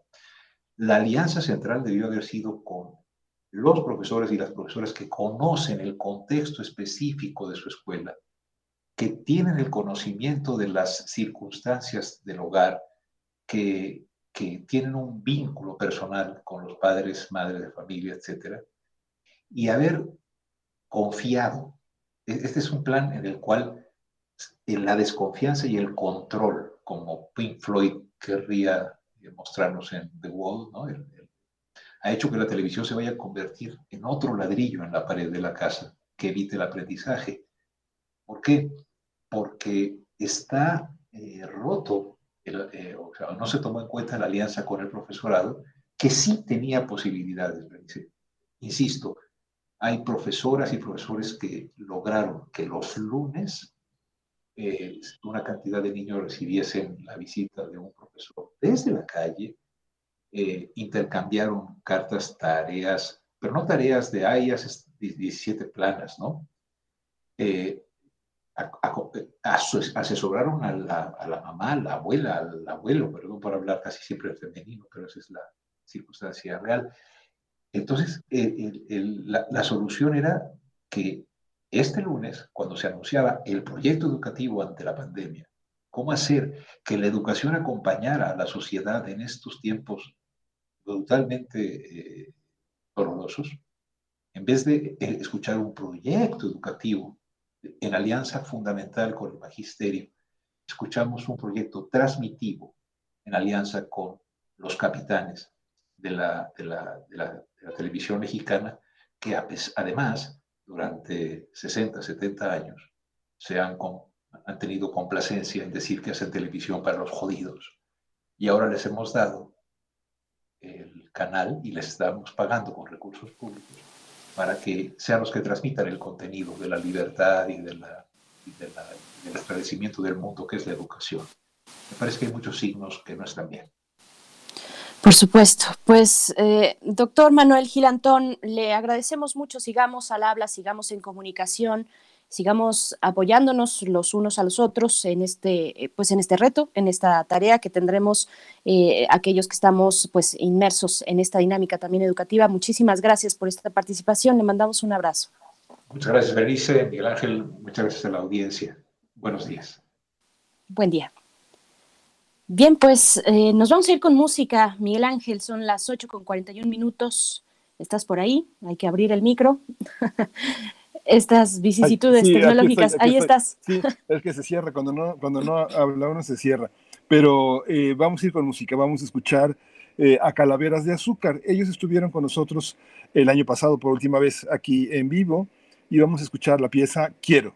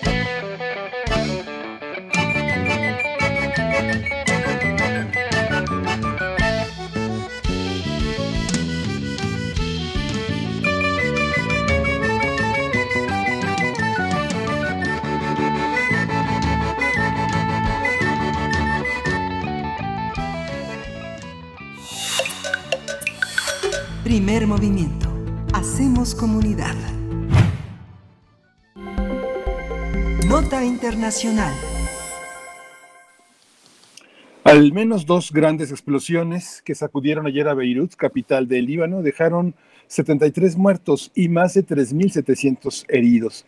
Videos del momento de la explosión muestran una columna de humo de color rojizo, así como una expansiva que provocó daños en varias partes de la ciudad. Así es, al menos 73 personas muertas y contando. Bueno, las explosiones se registraron en el puerto de Beirut en un almacén de explosivos tras un incendio en un hangar de los silos de trigo. El gobierno del Líbano confirmó anoche que el enorme estallido fue por más de 2.000 toneladas de nitrato de amonio almacenadas. El Consejo Supremo de Defensa del Líbano declaró a Beirut zona de desastre y recomendó al gabinete declarar un estado de emergencia, mientras que Mike Pompeo, secretario de Estado de Estados Unidos, ofreció la ayuda de Washington al Líbano y dijo que esperaran las conclusiones de las autoridades sobre la causa de las explosiones. Vamos a conversar esta mañana sobre este hecho lamentable, las explosiones en Beirut. Para ello nos acompaña en la línea de primer movimiento Moisés Garduño. Él es profesor de la Facultad de Ciencias Políticas y Sociales de la UNAM, especialista en estudios árabes e islámicos contemporáneos. Bienvenido, profesor Garduño. Gracias por estar aquí una vez más en primer movimiento. Buenos días, Benice. Buenos días, Miguel Ángel. Y buenos días a nuestra querida audiencia. Muchísimas gracias por, por invitarme. Sí, qué desastre, Moisés, qué desastre, porque, bueno, quien, quien tiene el privilegio de conocer Beirut es una mezcla entre La Habana Vieja y, y Córdoba o Sevilla, ¿no? Es una, es una ciudad compleja que ahora eh, tiene una enorme nube negra encima. ¿Cómo entenderlo? ¿Cómo pensar ahora Beirut? Totalmente de acuerdo. En este marco de... ¿no? Totalmente de acuerdo, Miguel Ángel. Es, una, es, un, es un desastre, es una catástrofe. La misma sociedad civil libanesa lo está caracterizando así, pero se puede ir más o menos analizando esto ya con toda la información que ha fluido desde el día de ayer, pues diciendo que ha sido, hasta donde sabemos, el producto de una negligencia histórica que tiene a Líbano en donde está casi a punto de ser considerado como un Estado fallido. Esto lo dijo el propio exministro de Relaciones Exteriores, que acaba de renunciar hace un par de días, eh, Nasif Hiti, quien dijo que realmente el Estado estaba a punto de estar colapsado, precisamente por datos como, por ejemplo, que el Líbano concentra 10% de... El 10% de la población concentra el 85% de la riqueza. Imagínense ustedes el nivel de desigualdad que hay. Bueno, el, del desempleo juvenil también por encima del 20%, una deuda de un 40% del PIB, una crisis económica que desde finales de la Guerra Civil de 1990, que, duró del 75 a, a, 1990, no se ha podido recuperar eh, Líbano, lamentablemente. Y esto pues tiene que ver un poco también por el resultado del sistema político establecido, que es aparentemente un sistema multiconfesional, democrático en la Constitución, pero en la práctica se ha convertido en un sistema, en un sistema de liderazgos, de clientelismos, en donde el líder de cada una de las comunidades religiosas que representan a la sociedad en el Parlamento, pues realmente lo que hace es crear un círculo de poder a su alrededor y con esto una serie de favoritismos con los cuales eh, enaltece su figura como líder y potencia su influencia en, en, las instituciones del Estado que se mezclan con los intereses de la familia y hasta, ese, hasta cierto punto esto es lo que causa la pobreza, la desigualdad, porque todas esas personas que no están alrededor de esos círculos de poder que crean los líderes de las comunidades, de los maronitas, de Hezbollah, del gobierno de, de Hassan Diab ahora, que también renunció el exministro ahora eh, Hariri. Entonces, todo esto crea un ambiente en donde no hay supervisión, no hay seguridad suficiente. Es más, los servicios básicos como la electricidad o el recoger la basura, eh, que algo que pudiera ser como tan cotidiano en otras sociedades, está también al borde del el colapso. Por ejemplo, ahora se ha sabido a raíz de la explosión que los libaneses solamente tienen electricidad al menos cuatro o cinco horas al día, con lo cual, bueno, se presenta prácticamente a, a, la par de países en conflicto como Yemen, como zonas como Gaza, donde hay, hay, algo parecido, o el sistema de recolección de basura que no funciona y que tiene en, en situaciones de sanidad eh, sumamente precarias. Y fíjate que no hemos mencionado el impacto de la pandemia, los refugiados, que constituyen cerca de un millón de personas, la inflación. O sea, creo con lo que hemos tenido, fuera de las especulaciones que hay sobre el contexto regional, del cual seguramente también ahorita hablaremos, me parece que esto tiene que ver más con una negligencia en las aduanas, no saber qué hacer con esos, eh, esas toneladas de nitrato de amonio que se tenían en el puerto. O sea, es un asunto de negligencia, de corrupción. ¿Qué pasa con las aduanas, con la vigilancia? Eso creo que es lo que está pasando, este, Miguel Ángel Camay, y es obviamente una catástrofe, como bien lo comentas, porque la, el precio lo está pagando la sociedad, los fallecidos, los heridos que están ahora inundando los hospitales junto con las personas que han sido alcanzadas por el COVID-19, es a todas luces algo que necesitará urgentemente de la ayuda internacional. Esa, esa, es la cuestión, eh, hacia dónde voltear, porque eh, este hecho lamentable, esta catástrofe, pues va a catalizar lo que ya se venía, eh, lo que ya venía sucediendo en, en ese país. ¿Cómo, ¿Cómo, ver pues, una, una, posible recuperación al menos de esta catástrofe y, y, pues qué países alrededor van a jugar un papel importante en esta ayuda internacional, profesor? Ayer estuvimos checando los periódicos libaneses, los periódicos israelíes, las fuentes en árabe, y todas coincidían en que había una fuerte interacción internacional ofreciendo ayuda de diferente tipo, pero particularmente ayuda en especie a, a Líbano. Esto porque se ha sabido que las consecuencias de la explosión han ido más allá de lo pensado. Imagínense, creo que salió también en las notas que la explosión alcanzó más de 27 kilómetros alrededor de la ciudad e incluso alcanzó resonancias fuertes, no solamente por el sismo que causó, sino también hasta incluso llegó la resonancia hasta Chipre, esto en el mar Mediterráneo. Dejó 300 mil eh, personas sin hogar, eh, unos daños valuados hasta el momento en unos 20 mil millones de dólares. Se terminaron las reservas de trigo, con las que contaba el país, porque también estaban almacenadas cerca del lugar donde ocurrió la explosión. Y bueno, aunque parezca lógico, es muy importante de mencionar que el puerto, un símbolo de comercio y la prosperidad de la economía libanesa por muchos años, bueno, ahora está totalmente destruido y eh, incluso alcanzó también partes del aeropuerto. El gran problema de la ayuda internacional es que si bien Irán, eh, países interesados como Arabia Saudita, el propio Israel, Estados Unidos, la Unión Europea, Rusia, todos ofrecieron ayuda internacional, pero particularmente Francia en especie, porque hay un problema en Líbano que tiene que ver con la corrupción, insistimos, que no ha habido un espacio propicio para hacer reformas económicas que el país necesita, por lo cual agentes como el Fondo Monetario Internacional, por ejemplo, no quieren soltar un paquete de, de ayuda económica hablando en términos de millones de dólares, precisamente porque la historia de los préstamos en Líbano, que de por sí les decía ya tiene una deuda enorme, deben el 40% del PIB, no ha desembocado en inversiones productivas, hospitales, carreteras, incluso como les decía, las plantas generadoras de energía, el gobierno rentaba barcos que generaban energía y de repente ese tipo de actividades consumían todos los recursos que el gobierno tenía para disponer y pro promover los servicios de energía que requería la sociedad. Entonces, mientras no haya ese tipo de reformas económicas, sobre todo en el Estado, el Fondo Monetario Internacional no quería soltar este nuevo paquete de ayuda económica y de recuperación económica que pues obviamente Hezbollah, el gobierno libanés, eh, la parte sunita, la maronita, pues aspiraban a tener justamente para salir de la crisis en la que están.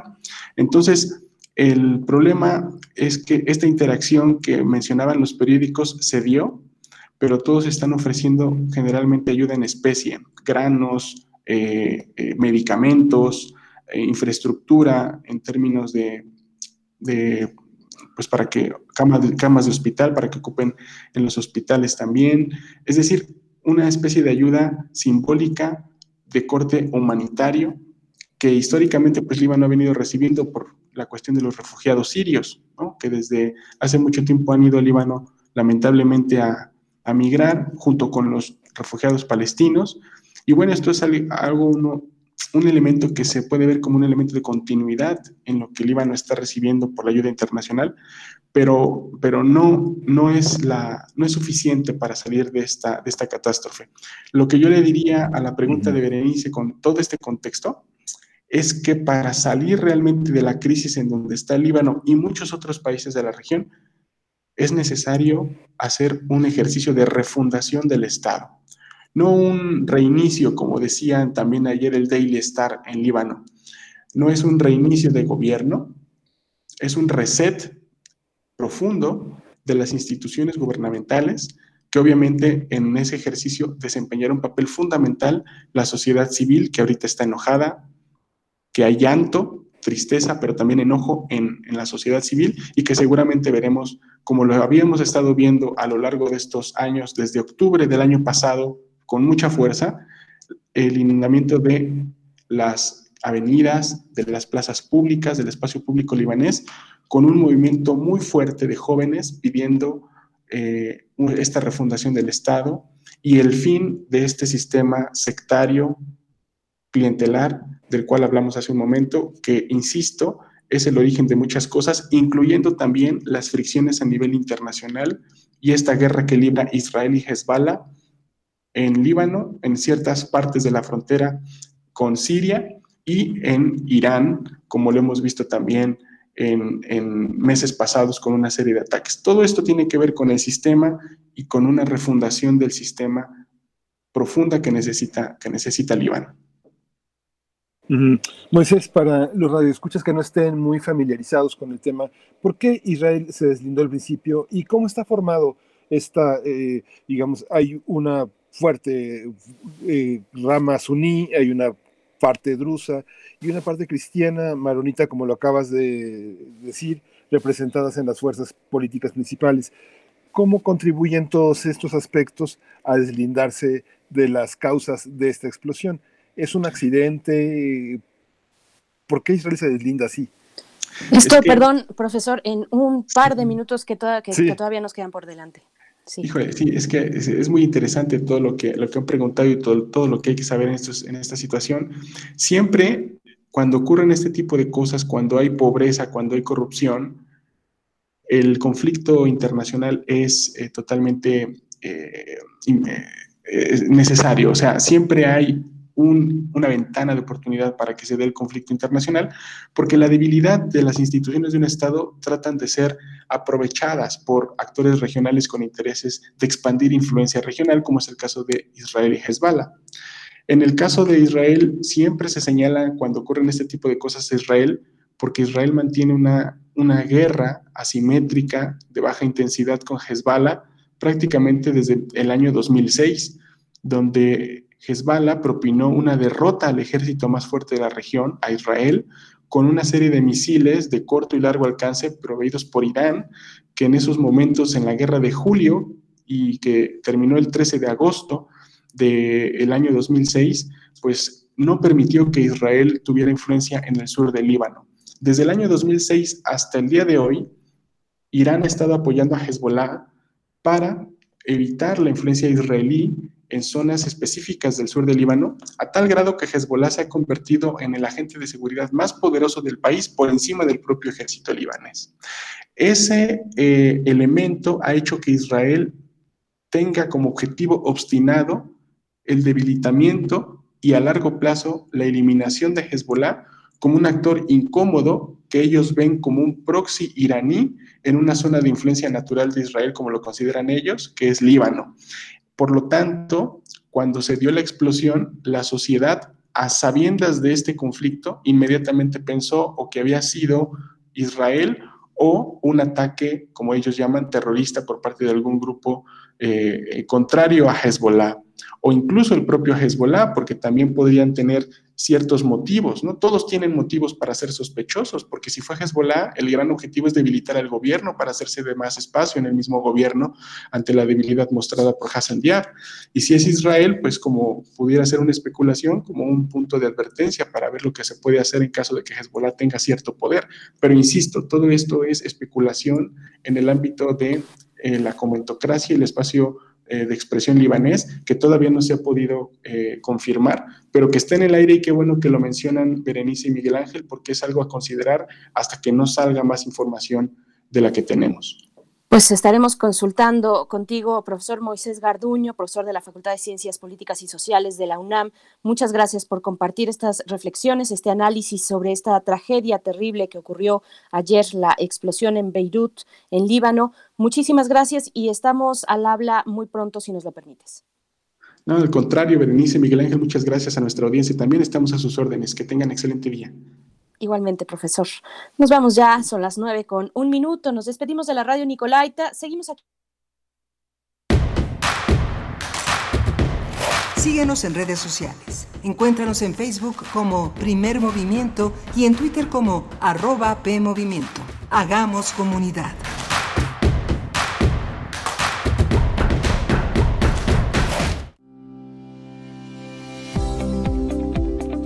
Con el propósito de promover y reconocer la investigación científica, Fundación UNAM lanza la convocatoria al premio Val UNAM Ciencias de la Tierra 2020.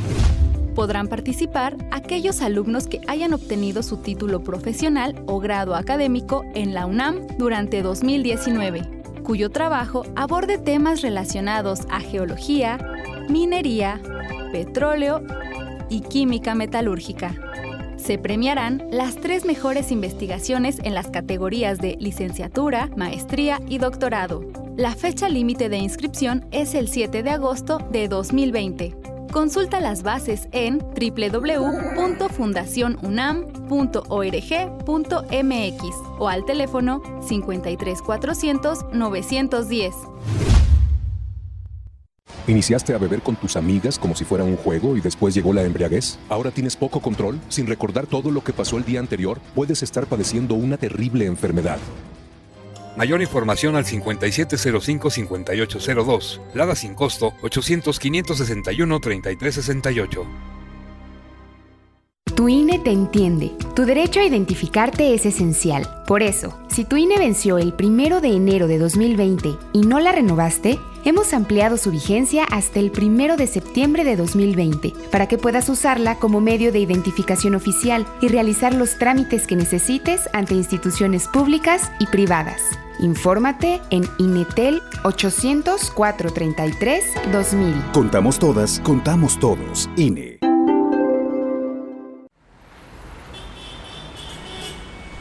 Extra, extra, música nueva, en voz de sus creadores y sus intérpretes. Extra, extra.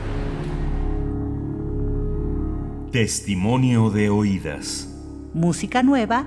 En voz de sus creadores. En voz de sus intérpretes. Martes y jueves a la 1 a.m. o en su retransmisión los sábados y domingos también a la 1 a.m.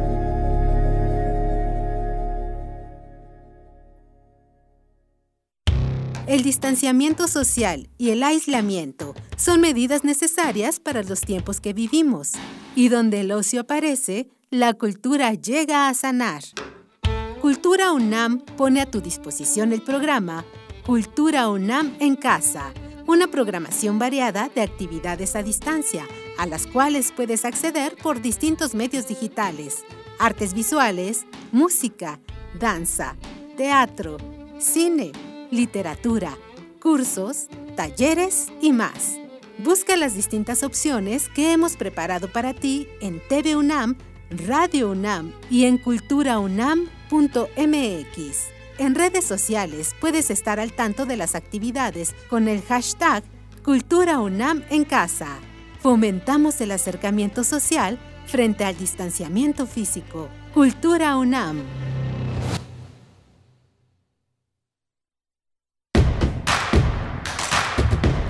Encuentra la música de primer movimiento día a día en el Spotify de Radio UNAM y agréganos a tus favoritos.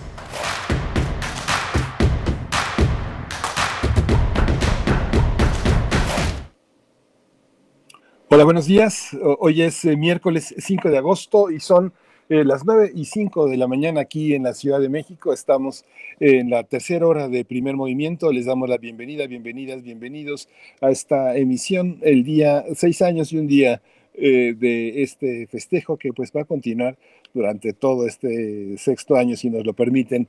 del otro lado de la línea está Berenice Camacho. Buenos días, Berenice, ¿cómo estás? Hola, muy bien, muchas gracias, Miguel Ángel Quemain. Bienvenidos también, bienvenidas. Bueno, pues sí, aquí estamos eh, después de una hora muy interesante con muchas reflexiones importantes. Estuvimos eh, comentando el plan de regreso a clases que ya publicó el lunes pasado la Secretaría de Educación Pública. Conversábamos con el doctor Manuel Gilantón. Eh, bueno, que él, ustedes lo saben, si han estado pues cotidianamente en esta frecuencia, en este horario, aquí en Primer Movimiento, que él pues nos ha acompañado en todas estas reflexiones que tienen que ver con la educación, desde la reforma educativa hasta todas estas cuestiones eh, complicadas que nos ha impuesto la pandemia para llevar a cabo los ciclos escolares, ahora ya con la inminencia de eh, este, este inicio de ciclo escolar el próximo 24, 24 de agosto, bajo, estos, eh, bajo estas condiciones donde la televisión eh, la señal que concentran estas cuatro, eh, estos cuatro grandes consorcios de televisión privada eh, o bueno concesionada mejor dicho pues llevarán la batuta de los de, la transmisión de los contenidos. Y tenemos muchos comentarios en redes respecto a esto. Por supuesto todos a todos y a todas nos toca eh, eh, emitir un, comentario, todos tenemos una reflexión sobre lo que ocurre en la educación en nuestro país y así, así tiene que ser. Y pues bueno, aquí nos dice Mayra Williams, nos dice, excelente reflexión sobre la educación bancaria de Freire, esta reflexión que hacía Manuel Gilantón, esperanzadores los ejemplos que dio, ojalá y su visión tuviera eco, nos dice Mayra. Eh, también por acá Tela nos dice, la pobre respuesta de una administración incapaz de enfrentar la crisis. A la SEP solo le interesa que se diga que se hizo algo, no que haya aprendizaje. Y también Cintia López nos comenta, eh, muy acertado el planteamiento del profesor Manuel Gilantón. Lo triste es ver cómo se vuelve a ser evidente el esfuerzo mínimo de la SEP por generar una propuesta pedagógica que parta del entendimiento de la educación como una experiencia de vida de todos y todas los que son actores en, esta, en este circuito educativo. Pues bueno, también Refrancito comenta, la reflexión de eh, Gil Antón es siempre necesaria, una situación de pandemia que ha venido a cambiar todos los planes de gobierno, lo que ya debería haberse desmantelado como las grandes televisoras ahora toman respiro, ni modo, hay que enviar contenido de alguna manera. Pues bueno, aquí están los comentarios de la audiencia, gracias por escribir, arroba P en Twitter, Primer Movimiento UNAM en Facebook, y pues bueno, Miguel Ángel, una hora por delante todavía. Sí, muy interesante todo esto que comenta nuestro radio escuchas, porque finalmente en este cambio de régimen no, es, un cambio nada más de administración, esta voluntad de honestidad de combatir la corrupción, pues no quiere decir que eh, tenga el gobierno en turno la verdad sobre las cosas.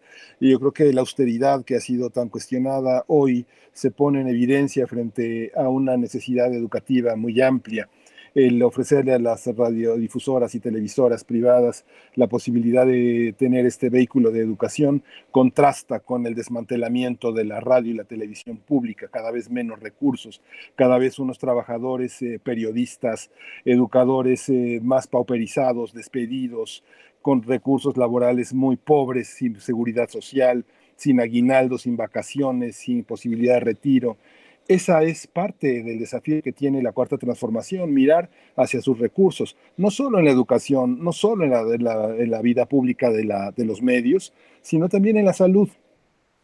Lo hemos visto, solo lo han podido paliar con premios, con reconocimientos, con pagos extra.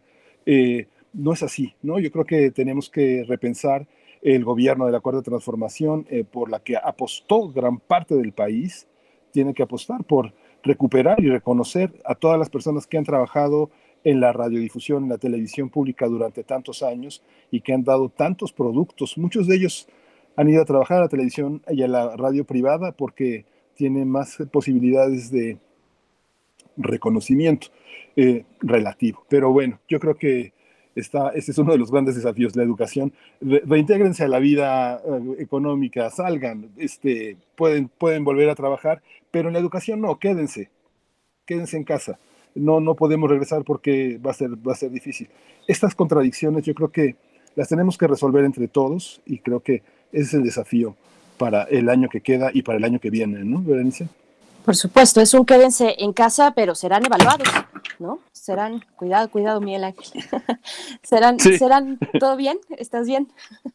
sí, todo bien, todo bien. No te nos caigas de la silla, por favor, con mucho cuidado. Pues, pues esta, esta cuestión de que eh, finalmente esta dureza de que llega la evaluación, llega la calificación, lo ha dicho el secretario de Educación Pública de esa manera, pues sí habrá y, se evaluará con respecto a los contenidos que se emitan en estas eh, televisoras, que se tengan frente al televisor, esas horas frente a la televisión que tengan los niños y las niñas de este país. Bueno, la evaluación ahí estará, implacable eh, ¿Qué contenidos? Pues habrá que ver los contenidos porque hay reflexiones importantísimas, eh, muy relevantes en estos contextos de pandemia. Habrá que ver con el paso de los días si son incorporadas o no en este plan educativo que será televisado. Pues bueno, con estas y más reflexiones nos quedamos. Eh, para nuestra mesa al día, un tema diferente. Verified es la campaña global verificado, la campaña global que está llevando a cabo la ONU contra la desinformación de las noticias sobre la pandemia. Vamos a conversar en nuestra mesa esta mañana con Antonio Nieto, licenciado en Relaciones Internacionales por la UNAM y miembro del Centro de Informaciones de las Naciones Unidas en México. También nos acompañará Gabriela Ramírez, licenciada en Periodismo y Medios de la Información por el TEC de Monterrey, Campus Ciudad de México, y asistente también de Información Pública del Centro de Información de las Naciones Unidas en México. Pues bueno, todo un tema. Ahí están nuestras redes sociales para que puedan compartir sus opiniones. Mientras tanto, si estás ya en posición, Miguel Ángel, si ya te levantaste del piso, ya me levanté. Nos vamos con la poesía, ¿te parece? Vámonos, sí, perfecto. Primer movimiento. Hacemos comunidad. Es hora de poesía necesaria. Bueno, hoy, hoy, eh, la, hoy la poesía eh, está dedicada a una gran poeta, eh, Nadia Contreras, pero la música tiene como eje esta contribución que ha hecho Anastasia Sonaranda eh, recuperando una serie de ensambles, de músicos, eh, de composiciones latinoamericanas que son fundamentales. Vamos a escuchar el Capricho 16 de Paganini con el ensamble Recoveco de Venezuela. Es un ensamble que juega con los géneros tradicionales venezolanos y la música académica. Usa también los instrumentos propios, violín, cuatro, maracas, guitarrón, y sus miembros viven tanto en Europa como en Venezuela. Y la poesía necesaria está dedicada Nadia Contreras. Nadia es una de las poetas más importantes contemporáneas. Ella nació en 76, es una mujer joven, eh, sin embargo ha hecho muchas cosas, muchas cosas que corresponden a alguien que ha vivido muchos más años. Ella es escritora, académica, tallerista. Ella estudió periodismo y ciencias sociales en la Universidad de Colima en la Universidad de La Laguna estuvo estudiando la especialidad en educación. Tiene una página web que se llama www.nadiacontreras.com.mx y entre sus últimas producciones están los últimos momentos de George Sand, y, eh, que es el seudónimo que Amantine Aurore Lucille Dupin usó eh, para hacer una carrera literaria. Esta es una muestra de esta androginia literaria en la que una mujer vestida de hombre incursiona en el terreno de la literatura. Ella fue muy, muy importante entre los años 30 y 40, pues en el mundo anglosajón fue más importante que Víctor Hugo, y que, eh, y, que Balzac es una de las herederas a través de su abuela del espíritu de Voltaire y una de las grandes mujeres. Murió de un cáncer gástrico con muchísimo dolor hacia el final de 1876. Fue una mujer muy acomodada, muy adinerada, de una familia poderosa, de una familia noble y aristócrata. Y esta es una de las reflexiones que ha hecho Nadia Contreras sobre esos momentos de dolor e intensidad que muchas de las personas que han padecido esta enfermedad lo han, lo han transmitido. Dice así. El dolor depende de la intensidad de cada una de las trampas intestinales es como traer un árbol encajado. Sus raíces se clavan cada vez más en el daño abdominal, en la acumulación de gases. La noche está por delante para empujar con demasiada fuerza. multiplicar la descarga de bombas y cañonazos, sumar la muerte como se suman pastillas antidepresivas o vasos de agua de Celts, narrar, narrar a los niños historias de tortura y de venenos, o en el último de los casos, de quien acaba de morir con hambre pero con el estómago lleno de excremento. Llenarse de colores oscuros, sajaduras, vendas y gasas. Hay sobre los ojos de la mañana una nueva resurrección, la posibilidad de otro juego, de otra prisión abierta día y noche, pero no descorras la cortina. La esperanza más viva comienza entre las sábanas manchadas con sudor y sangre. La enfermedad se aferra. Es como si ese laberinto de dolor te necesitara, ese laberinto de gemidos, fiebre y labios resecos. Llevo sin trabajar dos meses. Contra los cristales arrojas el fantasma de la voz. Pienso que voy a recuperarme, pero aún no puedo concretar nada. La noche es una astilla de niebla. La operación se practicó por la tarde y tu cuerpo fue como la guitarra que desgarró el sueño de los caballos, tu cuerpo vencido, mutilado, maloliente. Si miraras la escena pensarías en un choque de trenes, vagones disparados a kilómetros de distancia, en las vueltas que me ayudarán y partirán los huesos cielo arriba o abajo. El vacío intemporal. Dios mío, muerte, muerte. Tu estado se agravó el día 31 de mayo como consecuencia de la ingesta de un purgante, aceite de ricino y jarabe de almendras que te había recetado el joven facultativo de la Chatre, el doctor Marc Chavenat. Todo estaba mordiente, sin efectos positivos, pero sí con dolores y vómitos. El aceite de ricino y el jarabe de almendras rompieron la pared frágil. Tus gritos se oían desde el fondo del jardín. A la hora de la estereotomía, tus manos trenzaban las crines de los caballos sostienes de un modo u otro la madeja de la cordura. En nombre de tus hijos y tus nietos, abro la ventana a la vegetación.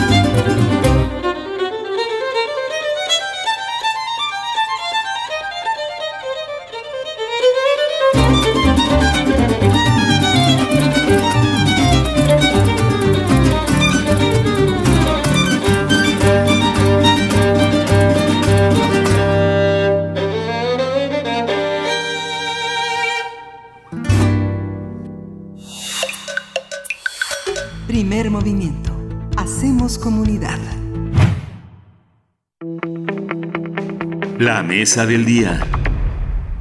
Paralelamente a la pandemia de la COVID-19, otra epidemia igual de peligrosa ha proliferado en los últimos meses, la llamada infodemia, que a través de las redes sociodigitales ha inundado el mundo de mentiras, de miedo y odio en torno al SARS-CoV-2.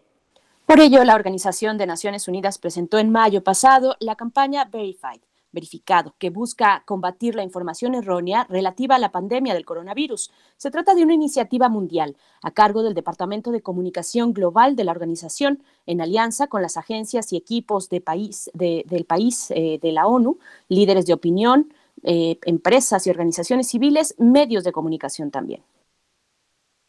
Al presentar la campaña, Antonio Guterres, secretario general de la ONU, pidió a las sociedades no ceder los espacios virtuales a los individuos que propagan mentiras, miedo y odio, ya que la desinformación, dice, disemina en línea y aplicaciones de mensajes y de persona a persona. La iniciativa Verified, verificado, se concentra en tres áreas. La ciencia para salvar vidas, la solidaridad para promover la cooperación local y global y las soluciones para movilizar el apoyo a las comunidades más afectadas. También impulsará la creación de programas de recuperación que mitiguen la crisis climática y aborden las causas de fondo de la pobreza, la desigualdad y el hambre. Por supuesto, y bueno, vamos a, conversar esta mañana sobre este fenómeno de la infodemia y la campaña de la ONU, la responsabilidad de los medios también para ofrecer información verificada sobre la pandemia de la COVID-19. Y vamos a presentar a nuestra invitada, nuestro invitado. Inicio con Antonio Nieto, él es licenciado en Relaciones Internacionales por la UNAM y miembro del Centro de Información de las Naciones Unidas para México. Bienvenido, Antonio Nieto, gracias por estar aquí en Primer Movimiento. Eh, muchas gracias, muchas gracias a Radio UNAM, a eh, Miguel Ángel, Berenice. De veras es, un gusto estar con su auditorio. Muchas gracias. Gracias, Antonio. También está con nosotros Gabriela Ramírez. Ella es licenciada en Periodismo y Medios de la Información por el TEC de Monterrey, Campus Ciudad de México, y es asistente de Información Pública del Centro de Información de las Naciones Unidas en México. Bienvenidos, bienvenida, Gabriela. Muchas gracias, Miguel Ángel, Berenice, gracias por este espacio y muy buenos días a su auditorio. Gracias a los dos. Pues bueno, empezamos en ese orden. Eh, primero platicar, conversar contigo, Antonio Nieto, escucharte. Eh, hay algunas personas que no necesariamente identificamos a esta oficina de la ONU en México, que nos comentes un poco sobre su trabajo, sobre eh, quiénes son y qué trabajo desarrollan, y después también, pues ya entrarle al tema, cómo están observando este fenómeno de la infodemia que recorre al planeta entero. Comenzamos contigo, Antonio. Muchas gracias. Bien, pues bueno, esta oficina es el Centro de Información de las Naciones Unidas. Eh, nuestro mandato es para México, Cuba y República Dominicana. Fue la primera oficina del Sistema de Naciones Unidas eh, que llegó a nuestro país, a México, y una de las primeras oficinas de campo en América Latina, junto con el, otra oficina eh, de información en, en Brasil. Son 63 centros de información de Naciones Unidas a nivel mundial. Y bueno, pues eh, nuestro trabajo es muy diverso. Todo, eh, en su mayoría tiene que ver con las comunicaciones, pero también con cuestiones pedagógicas de dar charlas a los, a los estudiantes, eh, dar algunas conferencias sobre ahora este tema de la Agenda 2030, por ejemplo. Pero en este caso, eh, sobre este tema de, esta campaña, pues bueno, nuestra oficina está encargada de ser quien lleva a cabo eh, las relaciones, eh, las alianzas para esta campaña Verified. Nosotros somos una, una oficina de comunicación. asesoramos, entre otras cosas, a otras 25 oficinas del Sistema de Naciones Unidas en México. la oficina de México llegó en 1947 es decir, dos años después de que se fundó la organización. Y bien, eh, se han venido sumando diferentes oficinas, ¿no? algunas más conocidas por la población, otras menos. Digamos, eh, por poner un ejemplo, eh, UNICEF, ¿no? Tiene oficinas aquí en México, el Fondo de Población de la ONU, la UNESCO, la Comisión Económica para América Latina, etcétera. Son 25 oficinas y el Centro de Información SINU, que son las siglas que, con las que nos presentamos, pues bueno, es la oficina que, se encarga de asesorar las comunicaciones del sistema de la ONU. Sí, y, también te preguntaba entonces eh, a, los dos, esta pregunta para los dos, ¿cómo están observando este fenómeno de la infodemia? Eh, ustedes desde esta oficina, supongo, tienen un trabajo incansable de cacería de, noticias falsas. Eh, ¿cómo, ¿Cómo lo están viendo, Gabriela? Bueno, seguimos contigo, Antonio, y después con Gabriela. Bien, sí, mira, em, me gustaría iniciar con el concepto ¿no? de, de infodemia, eh, la Organización Mundial de la Salud eh, la define como la sobreabundancia de información falsa, maliciosa o medias verdades, ¿no? en este caso sobre la pandemia, y su rápida propagación a través de los usuarios de redes sociales, principalmente Twitter, Facebook, WhatsApp, Instagram y YouTube. ¿No? Eh, es a través de estos medios por los cuales se propaga rápidamente esta infodemia, ¿no? las redes sociales, principalmente WhatsApp, ¿no? Vemos que WhatsApp ya cuenta con poco más de 77 millones de usuarios, o sea, imaginémonos el alcance que puede tener una noticia falsa, ¿no? Eh, eh, para, la población mundial. Y este, WhatsApp, digo, siguiendo con, los datos, eh, es utilizado por 2 mil millones de personas en países como la India, Brasil, Estados Unidos, Indonesia y México, que son los países que tienen eh, más, más suscriptores a, esta red, ¿no? Eh, en este contexto, la mayor parte de la información de la población la consiguen a través de estas redes, ¿no? Por esta razón, es que las Naciones Unidas demanda de una cultura digital sólida, ¿no? ser críticos y no eh, ver e, esta información que se propaga en las redes como algo real. Siempre hay que tener nuestras dudas, ver nuestras fuentes. Eh, otra situación, antes de dejarle la palabra a mi colega este, Gabriela, es, es algo que nos debe eh, poner a reflexionar. México es el segundo país con mayor generación de noticias falsas. Esto según una muestra de 37 países en el mundo con la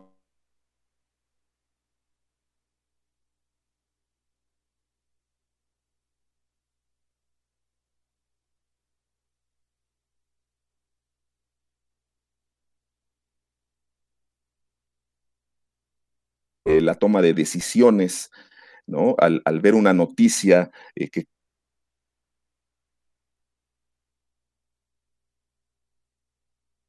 Este, únicamente que es importante que la sociedad se rodee de fuentes oficiales y medios confiables. Te, perdimos por un segundo, muy breve en realidad, Antonio, mm, pero seguimos también con esta conversación de la viralidad con la que eh, se propagan estas noticias falsas es, es impresionante y tiene todos los medios a su, disposición, como ya lo dice Antonio Nieto, para propagarse a, este nivel y en esta velocidad. ¿Qué puedes decir tú sobre este, este fenómeno? Así es, eh, las nuevas tecnologías ponen al alcance de las personas información en tiempo real, ¿no? 24/7. Y eso es especialmente eh, preocupante en un momento como el que estamos viviendo, de esta emergencia sanitaria que no tiene precedente. Y en este momento lo que necesitamos es que la gente tenga acceso a información confiable, a datos basados en la ciencia, porque en este momento la información puede salvar vidas. La información en derecho, acceso a una información en la que puedan confiar y que pueda eh, esto, darles herramientas para poder prevenir contagios, para poder saber cómo ayudar a otras personas o saber cómo, cómo reaccionar ante ciertas cuestiones. Entonces, es muy importante para nosotros, por eso esta campaña, para poder eh, poner un alto, ¿no? Digamos, para pedirle a la gente y a los medios que nos ayuden a frenar estos rumores, esta información falsa y también dentro de esta infodemia podemos encontrar los discursos de odio y de discriminación. También tenemos que frenarlos en este momento. En este momento nuestra prioridad tiene que ser cuidarnos unos a otros. Parte, parte de la infodemia, Antonio Nieto y Gabriela Ramírez, eh, el que México sea tan, eh, que ocupe un lugar tan destacado en la difusión de falsas noticias, tiene también que ver con quien las consumen una gran sociedad, una gran población acostumbrada a recibir noticias de grupos fundamentalmente comerciales, con intereses fundamentalmente económicos y de ninguna manera ni educativos ni de responsabilidad social.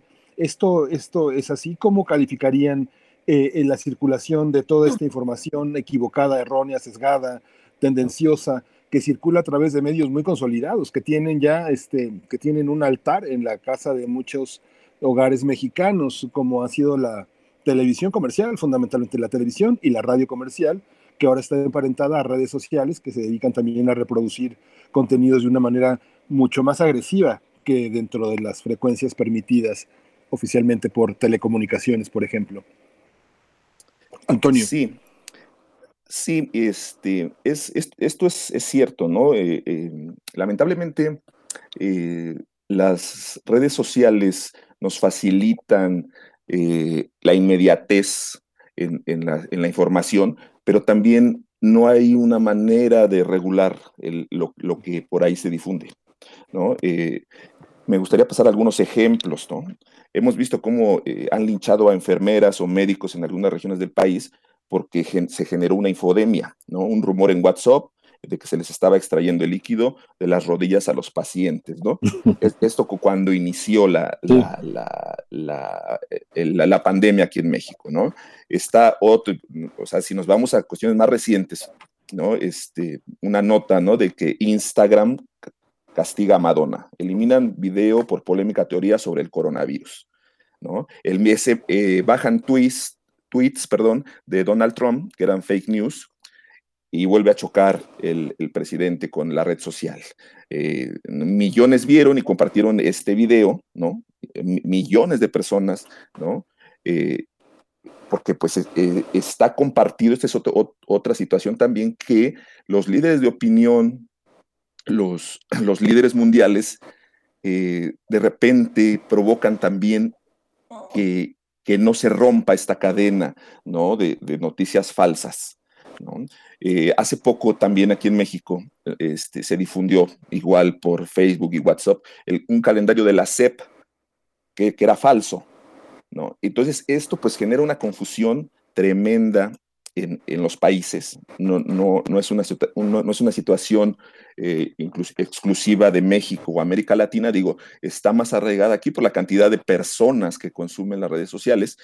Y pues bueno, lo que queremos es eh, que las personas tomen una pausa para que antes de compartir vean, vean si esta información de verdad viene de una fuente confiable y cuál puede ser la reacción, ¿no? O la reacción que ellos tuvieron al, recibir esta noticia eh, y que esto puede eh, provocar ansiedad, eh, ¿no? Lo, que, lo que platicaba anteriormente, una toma de decisión en ese momento que no puede ser la correcta. ¿no? Es importante que la ciudad se rodee de fuentes oficiales y medios confiables ¿no? Ignorar las noticias faltas, falsas, perdón, y sobre todo no compartirlas. Es decir, esta cadena hay que, se tiene que romper. Es la manera en que, en que las Naciones Unidas invitan al público a que, a que medite un poco, que haga esta pausa eh, para ver qué materiales son los que se comparten en las redes sociales. Sí, este, Gabriela. Así es. Em, este es un trabajo que tenemos que hacer todos los días. Un ejemplo es, eh, hoy, por ejemplo, la OPS OMS eh, está sacando información importante sobre, alertando a la población de, por favor, que no use productos derivados de dióxido de cloro o clorito de sodio, porque no van a, contrarrestar la enfermedad de COVID-19, ¿no? Pero tenemos otras más, como a los jóvenes no nos va a pasar nada y entonces eh, se reúnen, ¿no? Por ejemplo. Eh, cuando vemos que en México hay un importante número de, personas jóvenes eh, que, han contraído la enfermedad, incluso que han fallecido, de niñas, de niños, por los altos índices de obesidad. Eh, en fin, o sea, necesitamos frenar esta, esta pandemia de la desinformación. como bien dice Toño, necesitamos hacer una pausa. Las personas digamos, de a pie, comunes y corrientes como nosotras, tenemos que pensar las cosas antes de compartirlas, saber si es una información que le puede ser útil a otras personas, saber bien de dónde viene y pensar si en realidad eh, no vamos a generar con ello más miedo, si no vamos a alarmar más, o si no estamos replicando estos, estos discursos de odio, estos estereotipos, por ejemplo. Eh, y también entre nosotros dar a conocer eh, información que nos pueda ser útil en el sentido de cómo ayudar a otras personas. Hemos visto eh, también iniciativas muy buenas a través también de las redes, no todo es negativo, de personas que se están sumando para apoyar pequeños negocios, para apoyar pequeños emprendimientos. La solidaridad también es muy importante en este tiempo. Eh, bueno, hay una parte que pareciera muy clara cuando se habla de noticias falsas. Estos ejemplos que nos han puesto, tomarse el agua caliente con ajo porque el virus muere a altas temperaturas, en fin, este tipo de, falsas eh, noticias y de falsas salidas también.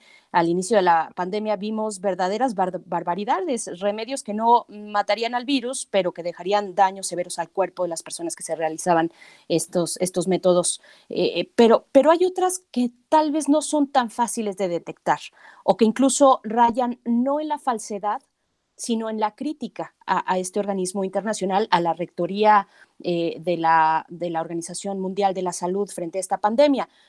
¿Cómo, están, cómo, ¿Cómo ponderar este tipo de información, de nuevo, que no es abierta y descaradamente una noticia falsa, sino que son críticas, que son finalmente posturas que se van generando al vapor de las de los días, al, pasar de los días, frente a eh, una pandemia que tiene todavía todo por descubrirse, eh, que no tenemos certezas de muchas cosas, vamos poco a poco, no poco a poco, a pasos agigantados va la ciencia avanzando y vemos que los papers se empiezan a acumular en los sitios eh, de, ciencia, pero ¿qué pasa con, con estas críticas? ¿Cómo se ponderan y cómo se toman, Antonio Nieto? Sí, pues mira, esto es muy importante porque ya tiene algunos años que la Organización de Naciones Unidas está cada vez más abierta a la sociedad.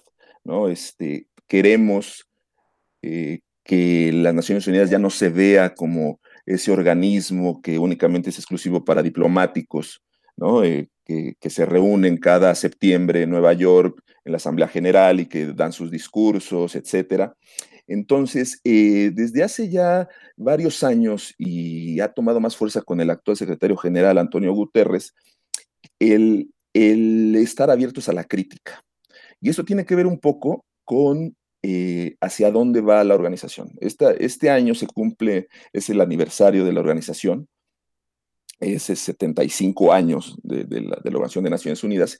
Entonces, inclusive hay una eh, encuesta a nivel mundial en donde se les, son varios temas eh, que le interesan a todas y a todos para que, califiquen y hagan una crítica, eh, ayuden a la Organización de Naciones Unidas a, a, ver sus prioridades de aquí a los próximos años, ¿no? Y también referente a lo de la Agenda 2030 de Desarrollo Sostenible, que por supuesto uno de sus eh, objetivos es el objetivo número tres, que es salud y bienestar, eh, que tiene que ver con, con eh, lo que está sucediendo ahora.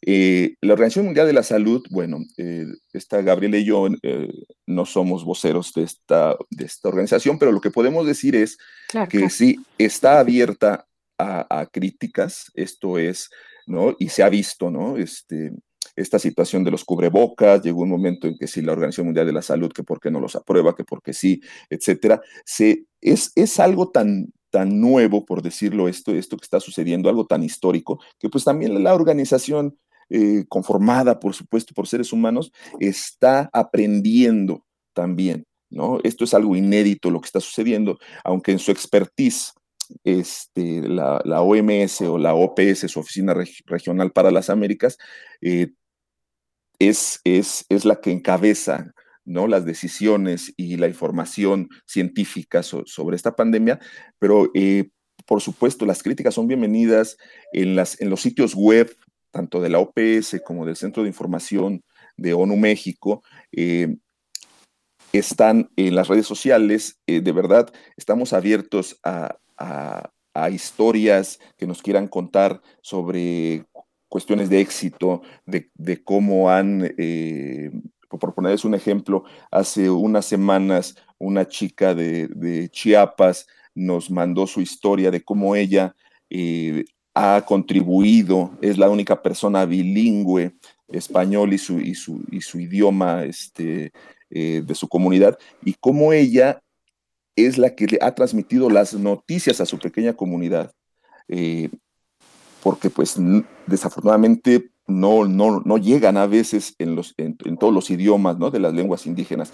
Entonces, eh, sí, esto sí, con toda claridad les podemos decir que la Organización Mundial de la Salud y eh, la ONU en general está abierta a sugerencias y por supuesto a críticas, ¿no? Este, tenemos que mejorar en muchas cosas, lo sabemos, ¿no? Pero eh, ahora es momento, digamos, de cerrar filas en torno a esta pandemia. Por supuesto. Eh, bueno, nos vamos acercando poco a poco al cierre de esta conversación. Vamos contigo, Gabriela Ramírez. Finalmente, una de las áreas de esta iniciativa de verificado, Verified, eh, es el de la ciencia. Y, ahí es donde yo podría enmarcar eh, esta pregunta que les hago, el de la, polémica, que también es abundante, sobre todo la crítica. Es un ambiente polémico en el que nos encontramos a nivel mundial. ¿Cómo, cómo lo ponderan ustedes desde su oficina?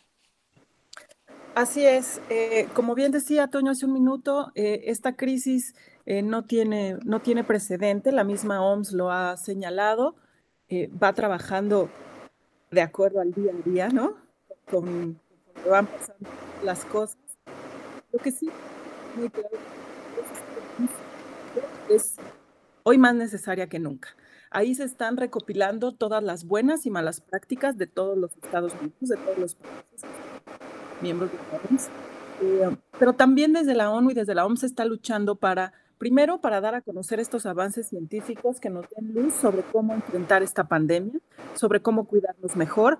Hace unas semanas había una polémica respecto de si el virus se propagaba en el aire, si no, bueno, tenemos que ir con calma. Ahora la OMS ha dicho que no, que es solo a través de las Pero simplemente está abierta a que no todo está escrito en piedra en este momento, ¿no? Estamos conociendo acerca de esta enfermedad y estos avances se están dando a conocer diariamente a través de la ONU, cada tercer día a través de las em, conferencias de prensa del doctor Tedros Adhanom, que es el titular de la OMS.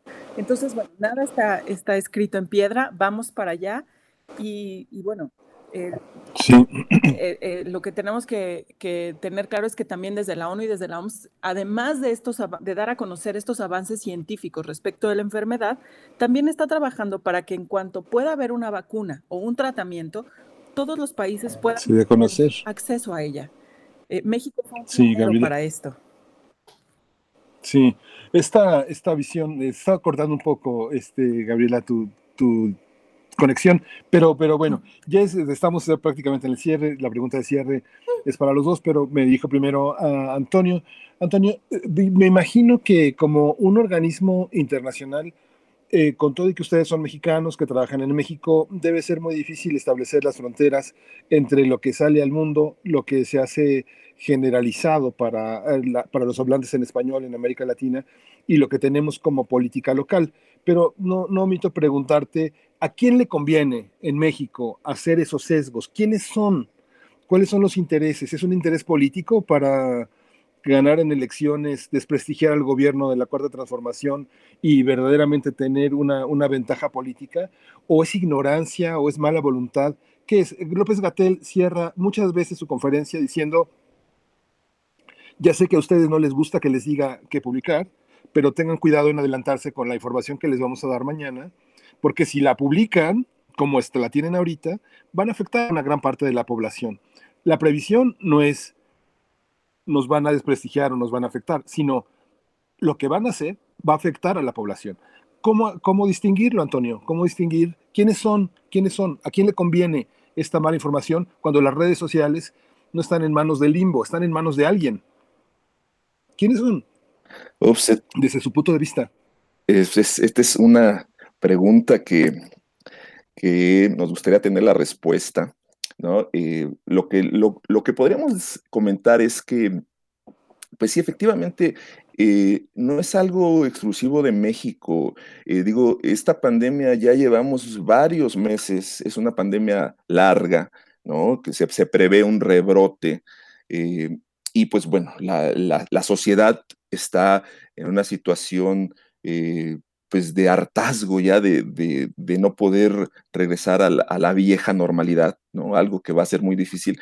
Entonces, esto contribuye eh, junto con que eh, hay países como México y muchos otros, esto no es exclusivo de México, en donde se está politizando desde hace ya algunos meses esta situación, ¿no? Para descalificar al gobierno o a los gobiernos que, que están al mando en los diferentes países, ¿no? Eh, en, algunos de ellos, digamos, se han cerrado filas, ¿no? Se sabe que esto no es fácil, ¿no? Si, si gobernaran eh, partidos de derecha, de izquierda, de centro, yo creo que eh, cualquier ideología estaría en una situación similar a la que se, a la, que se encuentra cada uno de los países, ¿no?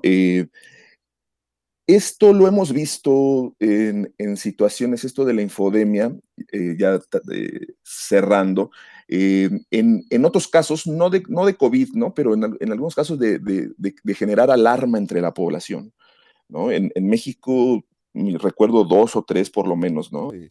Que, por, por, WhatsApp y esto empieza una, una, una, una, se quiere generar terror en la población, ¿no? Este, Recordemos esto de cuando se hicieron las, los asaltos a las tiendas departamentales y todo esto, que, que, bueno, en ese momento parecía algo un poco más armado, con unos intereses eh, pues que iban a la situación del saqueo, ¿no? En, en, este caso no entiendo muy bien o no entendemos de dónde podría venir, eh, por supuesto, alguien, alguien o varios están haciendo esta situación, ¿no? Eh, que pues el caldo de cultivo es eh, muchas veces la, asumimos una responsabilidad de, y por eso es ahora esta campaña de Verified, de eh, como Naciones Unidas eh, aliarnos con medios de comunicación para que nos ayuden a llegar a más personas, para que, para que estas personas tengan la información correcta. Y les diría que las páginas, los sitios web de Naciones Unidas son de verdad la información más confiable. La información que tienen, no tan solo la Organización Mundial de la Salud, sino pues, este tema es transversal, ¿no? Está la UNICEF, hay cuestiones de la niñez, hay cuestiones de la educación, hay cuestiones eh, de, la, de los adolescentes, en fin, ese tema de, la, de la, del coronavirus es, es, un tema que toca todas las esferas sociales y económicas de un país. Y en las páginas del Sistema de Naciones Unidas, que en México es coronavirus.onu.org.mx, ahí pueden ver la información minuto a minuto, como dijo mi compañera Gaby, y que con toda confianza pueden compartirla.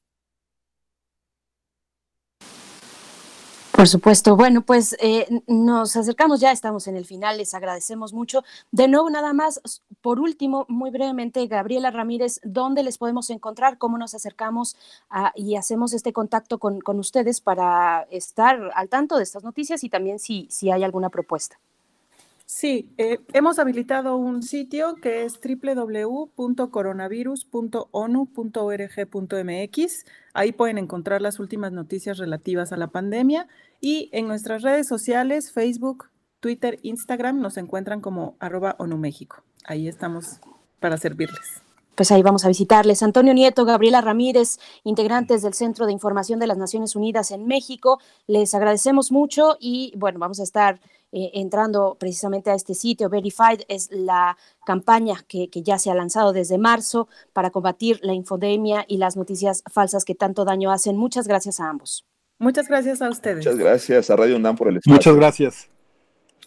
Muchas gracias. Pues vamos a música, Berenice. Vamos a música. Esto se titula Willy Le, está a cargo de, a cargo de Fatoumata Diawara.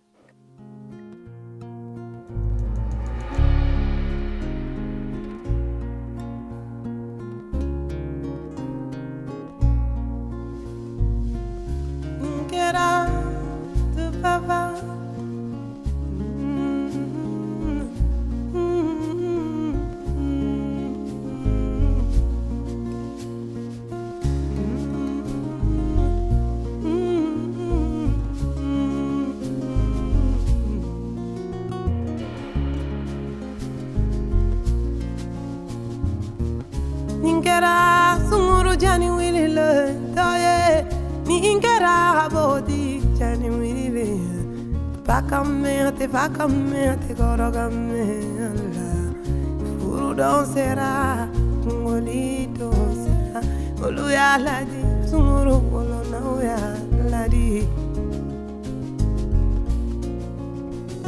Mm, olu ya ladi, sunguru olo fahu ya ladi. Lu ya ladi, sunguru sinyu ya ladi Ni tara, manata jala zila Mana buran sara omine ibolo onare Mana buran sara yego mine ibolo ofaye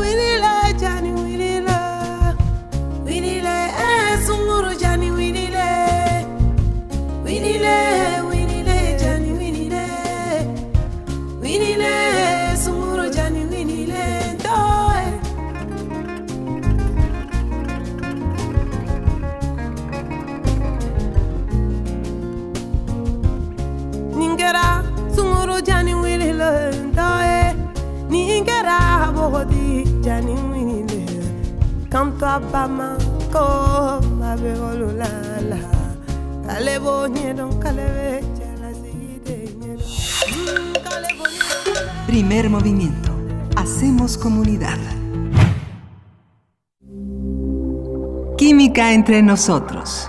Química para todos. Uno de mis momentos favoritos del programa cuando es miércoles, el doctor Plinio Sosa ya se encuentra aquí en la línea de primer movimiento.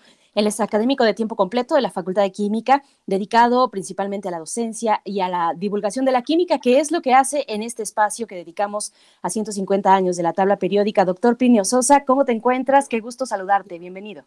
Muy bien, Berenice, buenos días. Miguel Ángel, buenos días.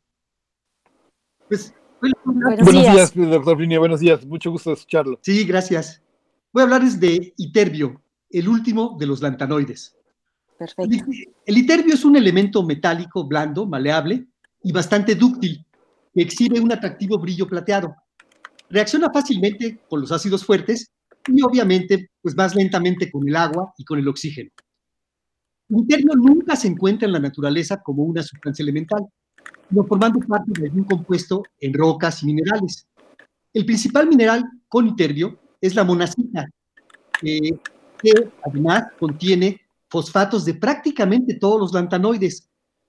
Y como se parecen mucho químicamente, es muy difícil separarlos a los lantanoides. En la tabla periódica se encuentra en la columna 14 del bloque F. Es el último de los lantanoides. Es decir, está más a la derecha, en la última casilla de los lantanoides. Tiene 16 electrones en su capa más externa, pero 14 de ellos están todavía fuertemente atraídos por el núcleo. Por eso, su química se parece mucho a la de los del grupo 2, que también tienen solo dos electrones disponibles. El nombre del iterbio no despista. Claramente se refiere a Iterby, un pueblo minero en la isla de Resaró, en el archipiélago de Estocolmo, Suecia, donde se descubrieron ocho elementos. A cuatro de ellos les pusieron nombres relacionados con este lugar: Herbio, Itrio, Terbio y el propio Iterbio.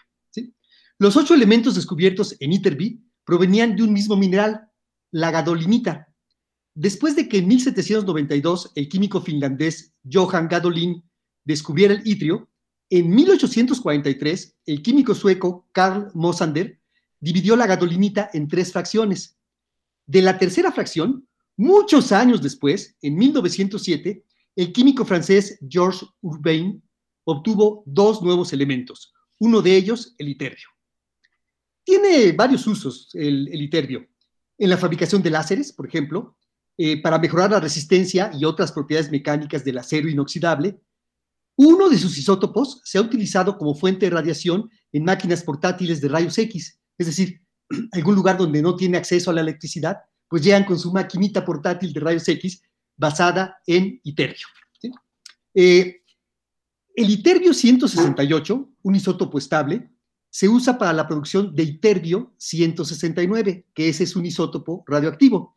Y ese, el 169, se usa como fuente de radiación gamma y también en el tratamiento del cáncer de próstata. Entonces, ya mencioné isótopos. Pues, a ver qué es eso de los isótopos. El iterbio tiene siete isótopos estables, el 168, del 170 al 174 y el 176. ¿Pero qué es esto de isótopos? La palabra isótopos viene del griego isos, igual, y topos, lugar, es decir, los que ocupan el mismo lugar. ¿Lugar? ¿Pero cuál lugar? ¿Lugar de qué o de dónde? Pues de la tabla periódica. O sea, son isótopos entre sí aquellos que ocupan el mismo lugar en la tabla periódica. El iterbio es el septuagésimo elemento, por ello se ubica en la casilla número 70, y eso quiere decir que tiene 70 protones en su núcleo. Lo que distingue a un elemento de otro es su número de protones, precisamente. El número de casilla es directamente el número de protones que cada elemento tiene en su núcleo. Entonces, esos siete isótopos de litio, ¿qué son? Pues son distintas variedades de átomos de itrio. ¿Y en qué son diferentes? En el número de neutrones. Todos tienen 70 protones, pero diferente número de neutrones. ¿Y qué es ese numerito que siempre mencionamos cuando hablamos de isótopos, ¿no? El, el 168 que dije hace rato y el 170. Bueno, es la suma de protones y neutrones. Por ejemplo, el iterbio 170 tiene 100 neutrones y 70 protones. 170. ¿Y por qué estos siete isótopos del herbio son estables? ¿Por qué sus núcleos no decaen radioactivamente? Bueno, porque la atracción nuclear que hay entre protones y neutrones es mayor que la repulsión eléctrica que se da entre los protones. En fin, una última frase, una última reflexión. Siete variedades de, iterbio. Todas en la misma casilla. La última del primer renglón del bloque F. El iterbio es el último lantanoide. Querido doctor Plinio Sosa, ¿qué, qué, pláticas eh, nos compartes? Eh, los lantanoides, de nuevo, pareciera el nombre de una famosa banda de punk. En realidad sí existen los Lantánidos, que, son, que es una banda de rock española, si, si no me equivoco. Eh, muchas gracias por compartirlo, doctor Plinio Sosa. Es que antes se llamaban lantánidos y últimamente le cambiaron el nombre a lantanoides, o sea que ese ah. grupo de punk de ahí salió. Pero déjenme decir antes de que me despidan que les mando enormes felicidades, grandes abrazos a todo, a todo el equipo y mucha felicitación muy, muy fuerte por su aniversario. Te queremos mucho. Gracias, doctor. Muchas gracias. Gracias porque somos parte, eh, junto contigo y todos nuestros colaboradores, eh, que apreciamos mucho de este proyecto. Muchísimas gracias, doctor Plinio Sosa. Ahí está las, la cuenta de Twitter, arroba Pliniux con X al final, para que puedan seguir al doctor Plinio Sosa. Muchas gracias y hasta el próximo miércoles, doctor. Hasta el próximo miércoles, Bere y José Luis. Miguel Ángel. Hoy no vino José Luis. Ah, ya. Mañana, tal vez. Le mandamos sus saludos, doctor Plinio Sosa. Bye. Gracias. Hasta pronto, doctor. Bueno, nos, este, vamos, eh, vamos, a ir, vamos a ir con música en este último minuto. Vamos a escuchar en esa selección que ha hecho como una gran muestra de gratitud nuestra productora Frida Saldívar y Uriel Gámez eh, las, las, músicos que han estado presentes aquí en primer movimiento, presentes eh, porque los hemos grabado en situ, porque han venido a la cabina y vamos a escuchar de la Gual Tierra Mojada, Berenice. Así es, con esto nos vamos a despedir. Querido Miguel Ángel, te mando un abrazo. Mañana nos escuchamos, nos encontramos aquí a tientas, un poco como ciegos, a distancia, pero haciendo radio todavía, radio pública, radio universitaria. Gracias a todo el equipo de Primer Movimiento, Frida Saldívar en cabina, eh, Arturo González, controles técnicos y a todo el equipo que está en sus casas también. Y a todos ustedes, amigos, amigas de Primer Movimiento, quédense aquí en la radio, Radio UNAM. Mañana nos encontramos. Hasta pronto. Hasta pronto, esto fue Primer Movimiento. El mundo desde la universidad.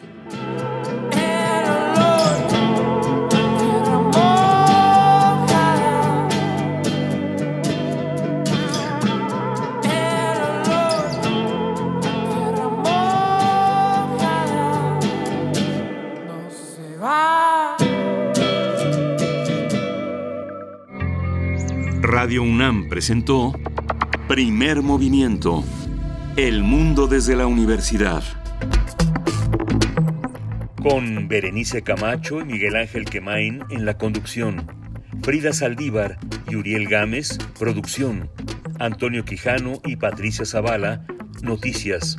Miriam Trejo y Rodrigo Mota, coordinadores de invitados. Tamara Quirós, redes sociales. Arturo González y Socorro Montes, operación técnica. Y Arlén Cortés, servicio social.